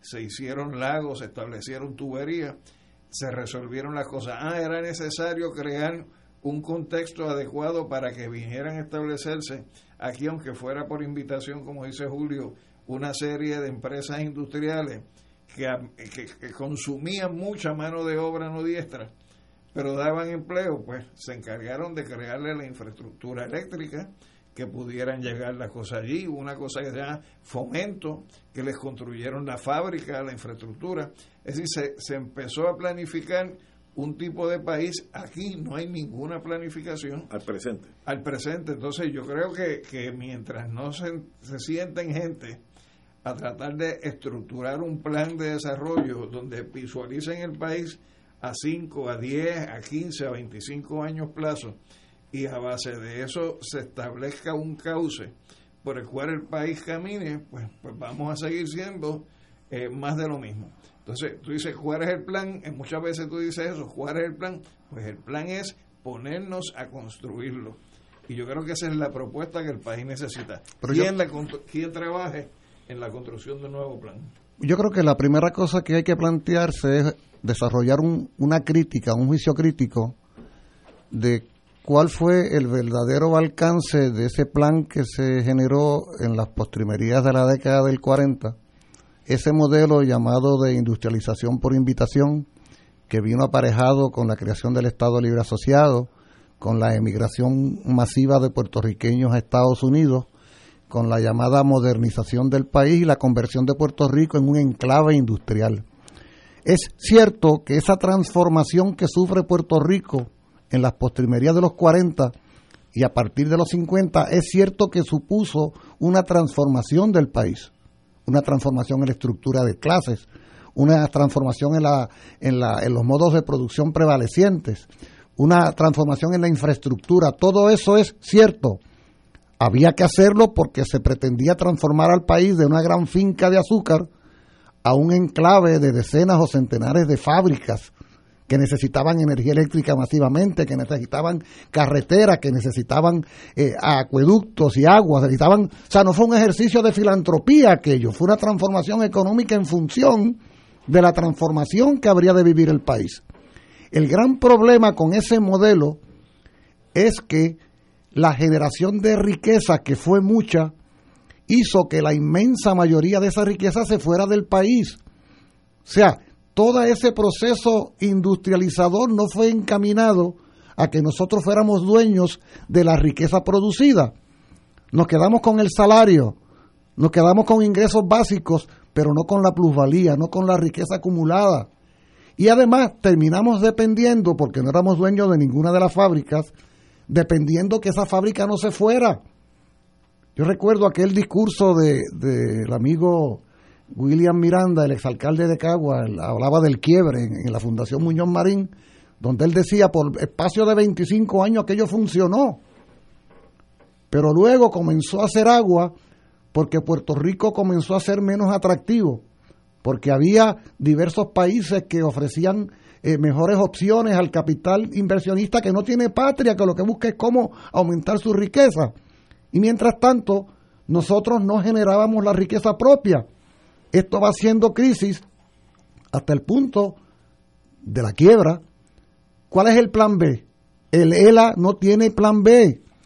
El ELA no tiene plan B porque colocó todos los huevos de la canasta en la inversión de capital extranjero. El capital extranjero como vértebra del modelo ELA desapareció de la escena y quedan componentes importantes, pero no son lo suficientemente poderosos para recomponer una economía desde el colonialismo ELA. Tú preguntas alternativa. Mira, la primera cosa que habría que hacer es reconocer que necesitamos poder político para que eso que te sucedió a ti con las toronjas de Jamaica no no, no suceda. ¿Ve? Porque esa, claro, para que podamos desarrollar la pesca sin intervención de la de la de los factores de las leyes estadounidenses en materia de control de importaciones. ¿Ve? o sea, y a, eso tienes que añadirle, sí, sí. un componente que es fundamental. O sea, nosotros tenemos que transformarnos nosotros de la mentalidad colonial que la vivimos por ojo, boca y nariz. Pero eso no es ningún llame. No, claro que no lo es, pero mientras más tarde se empieza, ah, más tarde se obviamente. termina. ¿no? Pero no. que tú decías que decía eh, Mao Zedong, una larga marcha la, comienza la con gran el primer marcha paso. comienza con el primer paso. Entonces, en ese sentido, a, a la par que tú estás moviendo un remo, tienes que mover el otro y la alternativa no puede ser la alternativa de que si me sacan de América de Beautiful no vivo. Oye, la primera gran pregunta que hay que plantearse es, si nosotros hemos sido tan capaces para generar tanta riqueza para otros, ¿no seremos igualmente capaces de generar riqueza para nosotros y nosotras? Yo quisiera hacer la aritmética, quisiera ver si algún economista se le ha ocurrido hacer la aritmética de cuánta riqueza ha acumulado Estados Unidos en Puerto Rico desde que nos invadió en 98 y que la comparáramos con cuánto han sido los fondos federales. Y yo anticipo que la cantidad de ganancias es tan y tan y tan y tan alta comparada con los llamados fondos federales, que este ha sido un negocio redondo para el capital sí, pero extranjero. Ahora, ahora el problema es nuestro. ¿Qué hacemos ahora para las 200, 300 plantas de Pritco, eh, de fomento, eh, que están vacías producir algo, desde flores hasta turbinas de Jetsa, yo, yo estoy... ¿Qué, es que son, ¿Qué hacemos? Es que lo que tenemos son gobiernos incapaces. Mira, mira lo que pasó el otro día con este evento que hubo en España. O sea, donde dicen que es un bochorno lo que fue el mostrador que puso allí Puerto Rico. ¿Qué hizo? Que lo que hizo fue repartir allí cosas que ni siquiera son productos de Puerto Rico. ¿Ah? no digas eso que me da sentimiento. Pero es que así, me o da sea, pena. eh, eh, o sea, es pasar vergüenza ajena. Donde, por ejemplo, si tú tuviste en un momento dado, aunque sea dentro de la realidad colonial, Ignacio, una oficina de comercio en Colombia, una Eh, oficina una en Madrid. en Madrid, eh, llegaste a plantearte una en Japón. O sea, ¿y qué fue lo que se hizo en la de Japón? Se metió el gobierno de los Estados Unidos y le dejó esa posibilidad a Hernández Colón. ¿Y qué hizo el gobierno del PNP tan pronto llegó en este cuatrienio? Mandó a cejar la de Colombia, que había estado funcionando por cuatro años allí. Entonces, en ese sentido, pues, este, nosotros a la misma vez que movemos un gemo, tenemos que seguir moviendo otro gemo. Pero tiene que ser todo encaminado dentro de una perspectiva, dentro de un plan eh, estructurado por etapas, que una etapa nos impulse para llegar a la otra. Sin, sin planificación no se logra nada. Con los dos partidos, en noviembre 3, uno de los dos partidos con toda probabilidad va a ganar. Si uno examina la visión de esos dos partidos juntos, vamos a ponerlo en el mismo en la misma cueva de Jueyes. No veo ninguna de las ideas de ustedes funcionando, nada. Es vamos a existir y pedir más dinero a Washington. Los dos partidos tienen la misma visión. Lo que pasa es que a diferencia, por ejemplo, en el caso tuyo, que tú dices que aunque no veas la estadidad en la concreta, no dejas de luchar por la estadidad.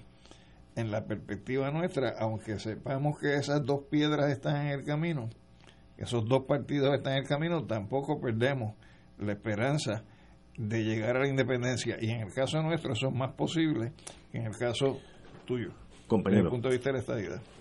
El problema es que más allá del debate sobre estatus político que podamos generar, que puede ser interminable, en, en, estricta economía, esos lugares de la compañía de fomento que tú dices que están vacíos, más de 200 plantas, van a seguir vacíos, porque tendría que haber una reformulación de la estructura económica que haga que haya el atractivo de llenarlos, ya sea por capital puertorriqueño o capital extranjero, pero en las actuales condiciones no es rentable.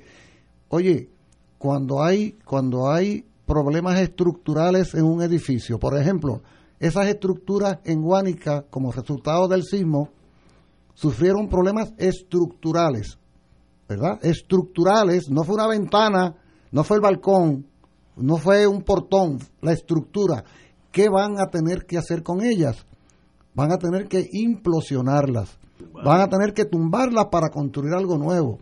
Yo creo que es, que, es motivo de responsabilidad de todos. En este momento, en el país, la estructura económica que existe tiene remedio. O sea, tiene arreglo, eso que tú estás planteando, tiene arreglo como está o necesita un cambio tan grande y una bajada de motor tan grande y un cambio de todo tan grande que mejor echarlo al basurero y comenzar a construir otra cosa. Pero eso tenemos que planteárnoslo de veras que no hablemos de las opciones políticas, vamos a hablar de la realidad concreta, cómo llenamos esos más de 200 sitios. De esta manera, pues si ya se han vaciado para nunca más volver a llenarse, a no ser que cambie la situación. La situación de fondo estructural. Mientras estemos en negación sobre eso, no avanzamos un predio. Oye, y la Junta de Control Fiscal no tiene la menor intención de atender ese tema porque lo que le interesa es cobrar. pagar, cobrar y convertirnos de nuevo en, en, deudores. Esa es tu lógica. Yo desde que llegó la y leí parte, traté de leerla entera, pero me cansó tanto. La Junta de Control Fiscal es una agencia de cobro. Eso es así delimitado, ¿eh? no, no, no, no, le añadamos todos esos sueños que van a ayudarnos al progreso y a la producción de Puerto Rico. Ellos vienen a cobrar para los bonistas. Esa es su misión. Lo cual, si tú fueras bonista, si tú fueras bonista, sería totalmente lógica, pero que nosotros estamos en el otro lado de la, de la, trinchera, ¿no? ¿Qué solución hay a Puerto Rico? De verdad, es difícil y son años venideros, pero siempre hay, yo tengo mi, yo soy buen apostador político. Vamos a una pausa y regresamos. Fuego Cruzado está contigo en todo Puerto Rico. Existen instrumentos financieros que generan ganancias de los mercados bursátiles con garantía de principal invertido. Las anualidades indexadas brindan excelentes rendimientos y garantías de inversión superando los instrumentos tradicionales de ahorro. Para orientación y citas, llama a los expertos en seguros y anualidades de RJBB and Associates al 787-691-2899 o al 787-505-1891 proveyendo tranquilidad, transfiriendo tu riesgo. Recuerda 787-691-2899 o 505-1891. Todos los jueves Radio Paz y la Administración del Seguro Social te ofrecen un espacio informativo para orientarte y aclarar tus dudas sobre los derechos, requisitos y obligaciones para poder disfrutar de sus beneficios. Plantea tus preguntas por el 787-300-4982 y conoce antes que nadie los detalles concernientes a cambios y nuevas regulaciones, escuchando todo sobre Seguro Social con Víctor Rodríguez los jueves de 2 a 3 de la tarde por Radio Paz 810. Recientemente se dio a conocer el mensaje del Papa Francisco referente a la Jornada Mundial de las Comunicaciones Sociales a llevarse a cabo el próximo 24 de mayo, solemnidad de la Ascensión del Señor. El Santo Padre reflexionó sobre la narración e importancia de las historias en la vida de los hombres, destacando que la jornada se desarrollará bajo el tema para que puedas contar y grabar en la memoria. La vida se hace historia, como destacó su santidad, necesitamos respirar la verdad de las buenas historias, historias que construyan, no que destruyan. Caminemos con paso firme hacia el éxito de esta jornada el 24 de mayo. Todos los miércoles de 4 a 5 de la tarde le ofrecemos el programa Infoempresas y algo más. En este espacio entrevistamos a empresarios de la casa, prospectos y actividades que están haciendo el trabajo de llevar adelante la economía de nuestra isla. Y ese algo más es la integración a las 4 y 30 de la doctora Olga Meléndez con su espacio ¿Qué pasa en casa? Donde la comunidad es el protagonista y ella a su especial estilo les ayudará a encontrar soluciones. La cita todos los miércoles a las 4 de la tarde por el 810 AM Radio Paz y Radio Paz 810.com, donde ser mejor es posible. Y ahora continúa Fuego Cruzado.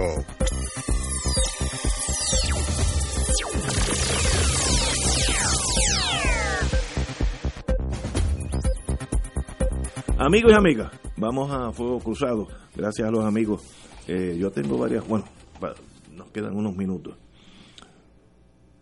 A- a- si yo durara 20 años más, eh, que sinceramente espero que con buen coñac y buen vino llegue allá.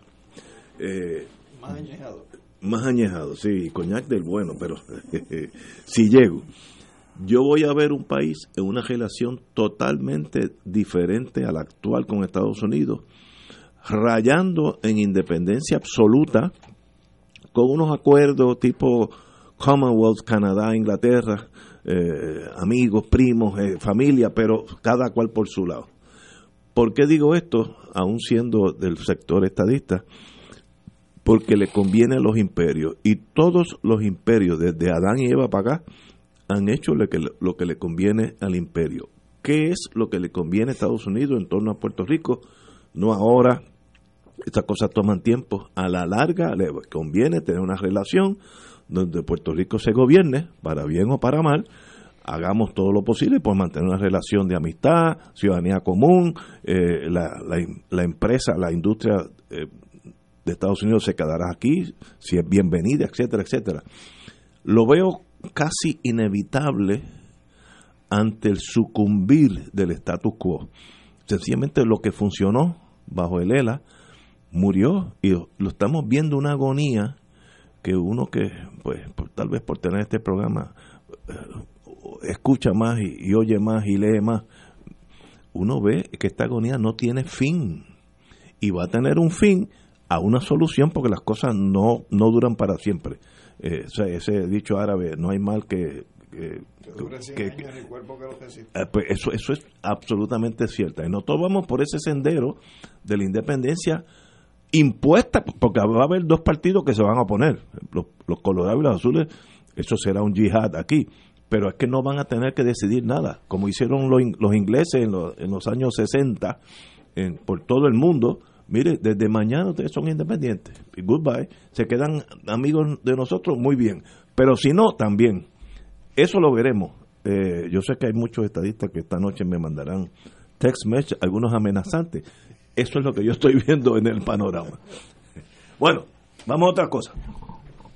Exigen activar las demoliciones. Oye, grábate esas expresiones de Ignacio, por favor. para después, para después. Cuando llegue el momento que por lo menos tengo un salvoconducto.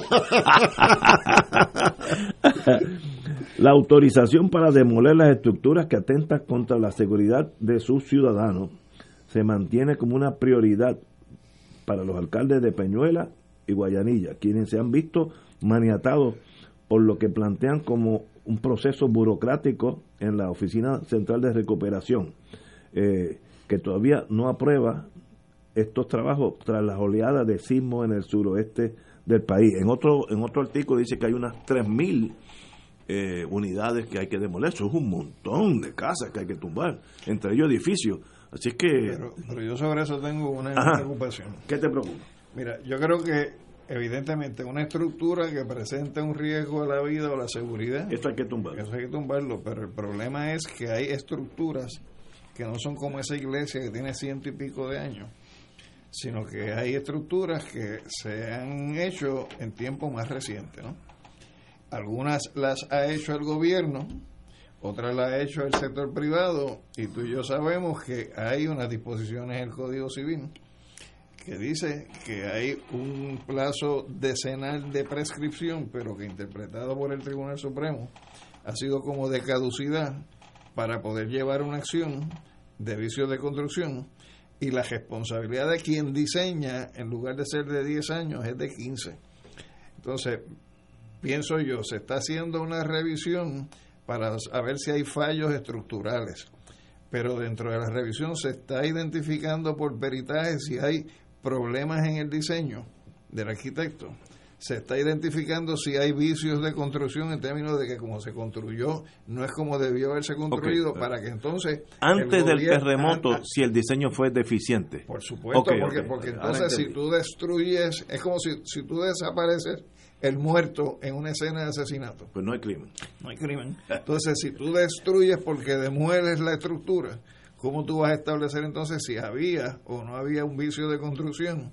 Si hay o no hay un vicio en el diseño para que entonces el Estado eh, recupere, si es el Estado quien mandó a construir la cosa, y hay escuelas de construcción reciente, o en el caso de un montón de ciudadanos privados que mandaron a construir sus casas y que hoy las casas están totalmente aplastadas, pues cómo van a poder establecer las correspondientes reclamaciones si se desaparece porque hubo demolición de estructura. No había visto ese punto, muy interesante. En otras palabras, si, mi, si yo adquirí una casa y el diseño fue deficiente o la construcción fue deficiente, yo tengo una causa de acción contra el ingeniero o el arquitecto, lo que sea. Pero si la demuelen, pues se acabó el muerto. Entonces, una cosa es tú identificar si es segura o no es segura para evitarla y otra cosa es antes de que se, haga, que se haga la destrucción de, de, la propiedad porque la demoliste, pues hay que identificar cuáles son las fallas, si las hubo, o cuál es el problema en el diseño, si lo hubo. Pero eso tomaría muchísimo más trabajo. Bueno, lo que pasa, vuelvo y te digo, mientras más tarde se empiezan las cosas, más tarde terminan. Y la preocupación mía es por qué esta prisa de ahora a escape a demoler 3.000 estructuras o demolir 100 estructuras, estructuras o demolir tantas estructuras sin que se haya hecho ese ejercicio, si llevamos eh, hace un mes y pico diciendo que hay una gente que está inspeccionando las estructuras. Buen punto. Vamos a una pausa y regresamos con el profesor Muriente. Fuego Cruzado está contigo en todo Puerto Rico. Febrero sabe a Festival de Claridad. Pronto, del 20 al 23 de febrero, en el estacionamiento del Irán Bison, dedicado al patriota José Enrique Quique Ayoroa Santaliz. La mejor y más completa feria cultural del país. Música, artesanos, exhibiciones, libros, teatro, cine, deportes, gastronomía, charlas y eventos para niños. Te esperamos en el Festival de Claridad del 20 al 23 de febrero. Auspician Medalla, Palo Viejo, Vodka Sky, Palo Ready, Cooperativa Senogandía, MMM y Radio Paz. Fuego Cruzado, el programa de más credibilidad en la radio puertorriqueña, es ahora la tribuna abierta de análisis noticioso, con diversas perspectivas que exploran el trasfondo de lo que acontece a diario y cómo nos afecta. Escucha Ignacio Rivera y sus panelistas invitados de lunes a viernes en Fuego Cruzado en transmisión diferida a las 10 de la noche por Oro 92.5 FM. Todos los miércoles a las 4 y 30 de la tarde no se pueden perder el programa Tu Conciencia Económica PR, un programa de análisis de noticias de la economía local e internacional para que tomes tus decisiones financieras con conciencia con el experto Roberto Berríos. Todos los miércoles a las 4 y 30 pm por Radio Paz 810 AM y por Radio Paz 810.com. Tu Conciencia Económica PR, proveyendo tranquilidad, transfiriendo tu riesgo.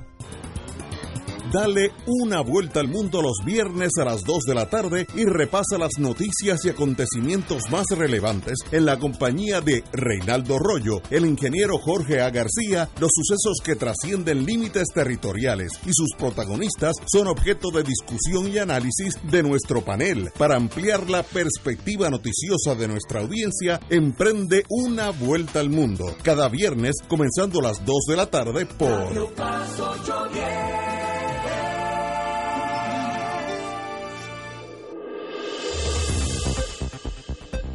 Y ahora continúa Fuego Cruzado.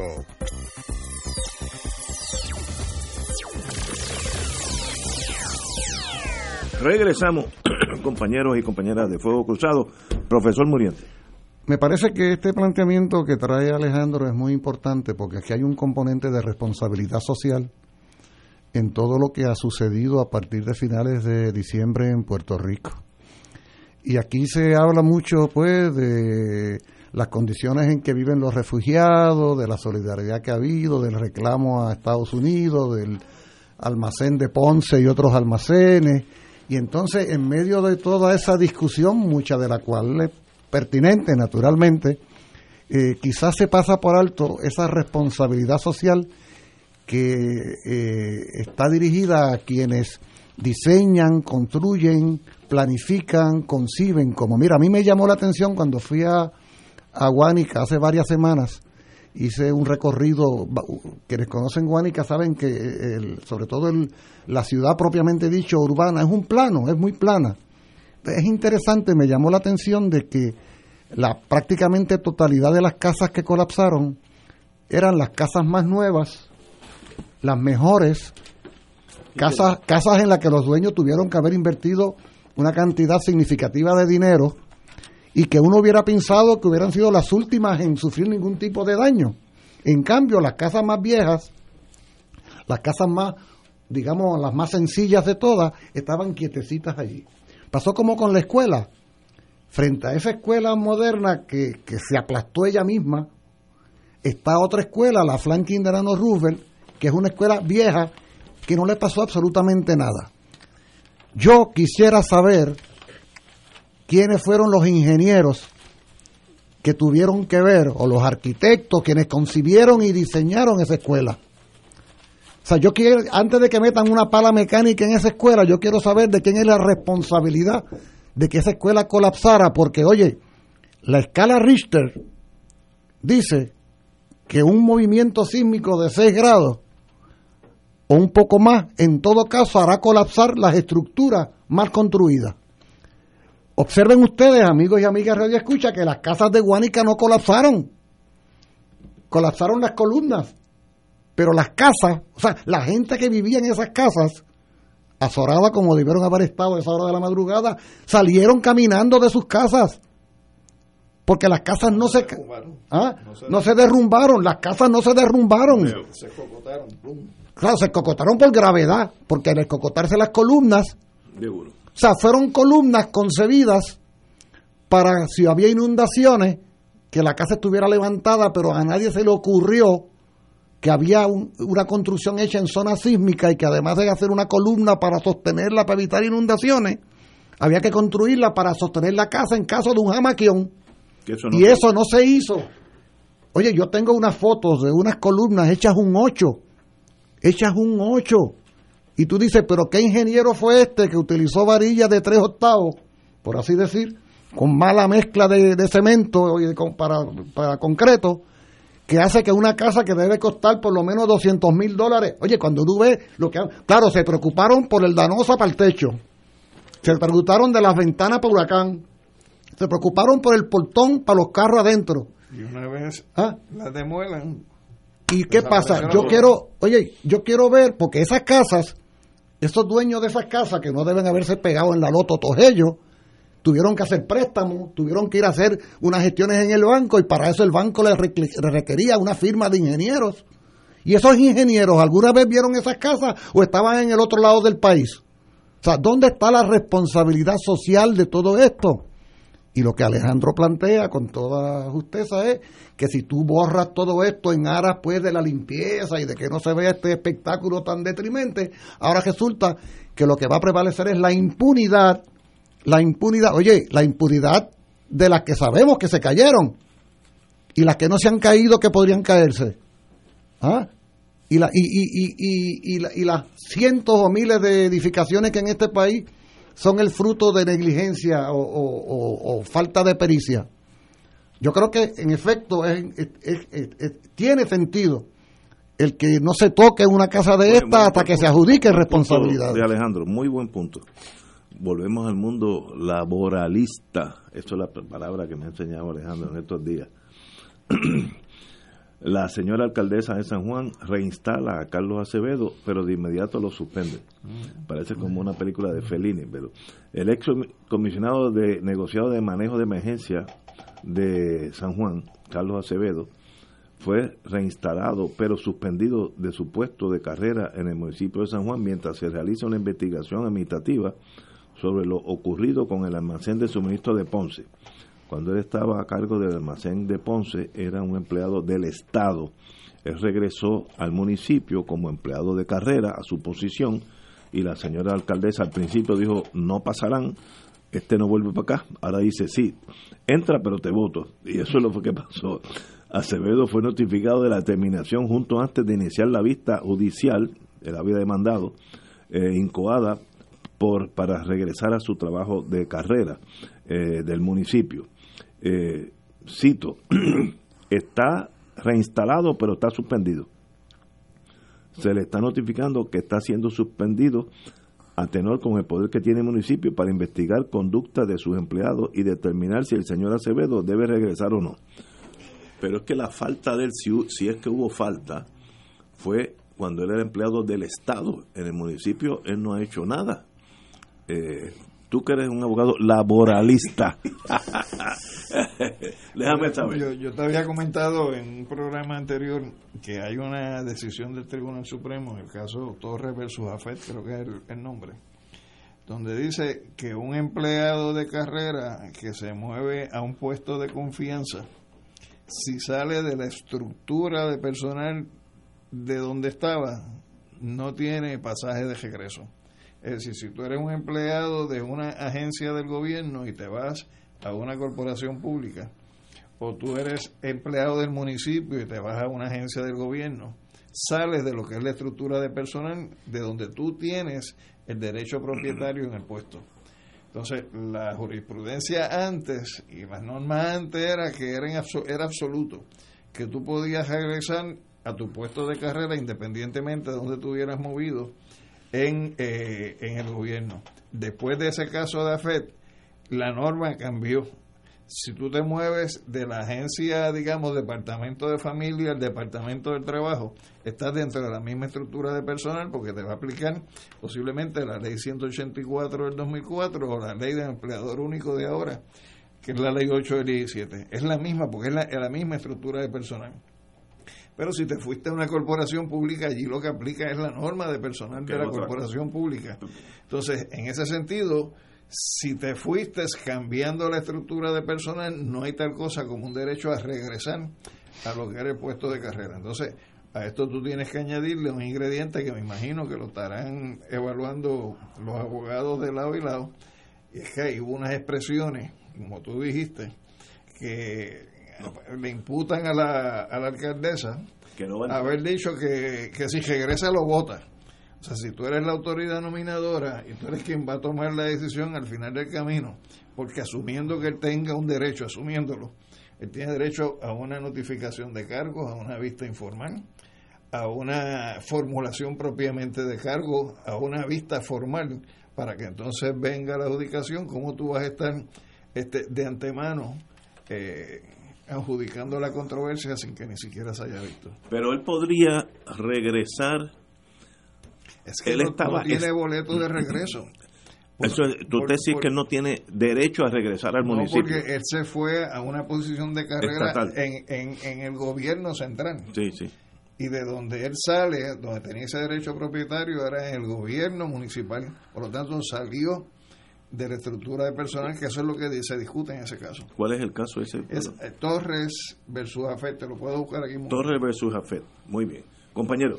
Yo no soy abogado pero sabemos, laborista. Sabemos de su...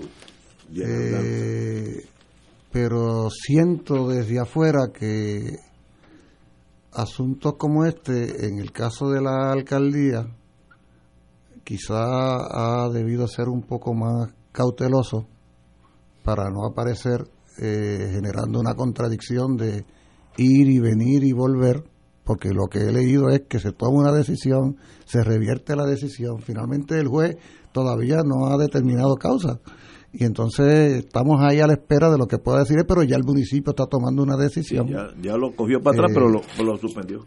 Exacto, entonces en ese sentido uno como que está ahí a, a ver exactamente qué es lo que sucede pero es el tipo de debate además que desvía la atención de asuntos mucho más importantes que tiene el país cuando estos personajes el que más o el que menos se han ganado en todo caso el rechazo de la población eh, más allá de que pudieran ser reinstalados o no en un cargo. Aquí esto va mucho más allá del derecho que pueda tener cada cual a ser reinstalado en un cargo, sobre todo tratándose de personajes como este, donde hay un malestar tan grande que lo primero que debiera hacer de este tipo de sujetos es un acto de, mucha humildad hacia la población que lo mira no con mucha simpatía que digamos. Señores, tenemos que irnos. Ha sido un privilegio tener aquí a dos profesores de nuestro alma mater. Eh, de verdad que al compañero Muriente eh, y Alejandro, pues un placer tenerlos aquí. Nos veremos este mismo grupo el martes que viene. Mañana estaremos aquí con el secretario de Justicia, Héctor Richard. Ah, y Héctor Luis Acevedo, también exalcalde de San Juan. Hasta mañana, amigos.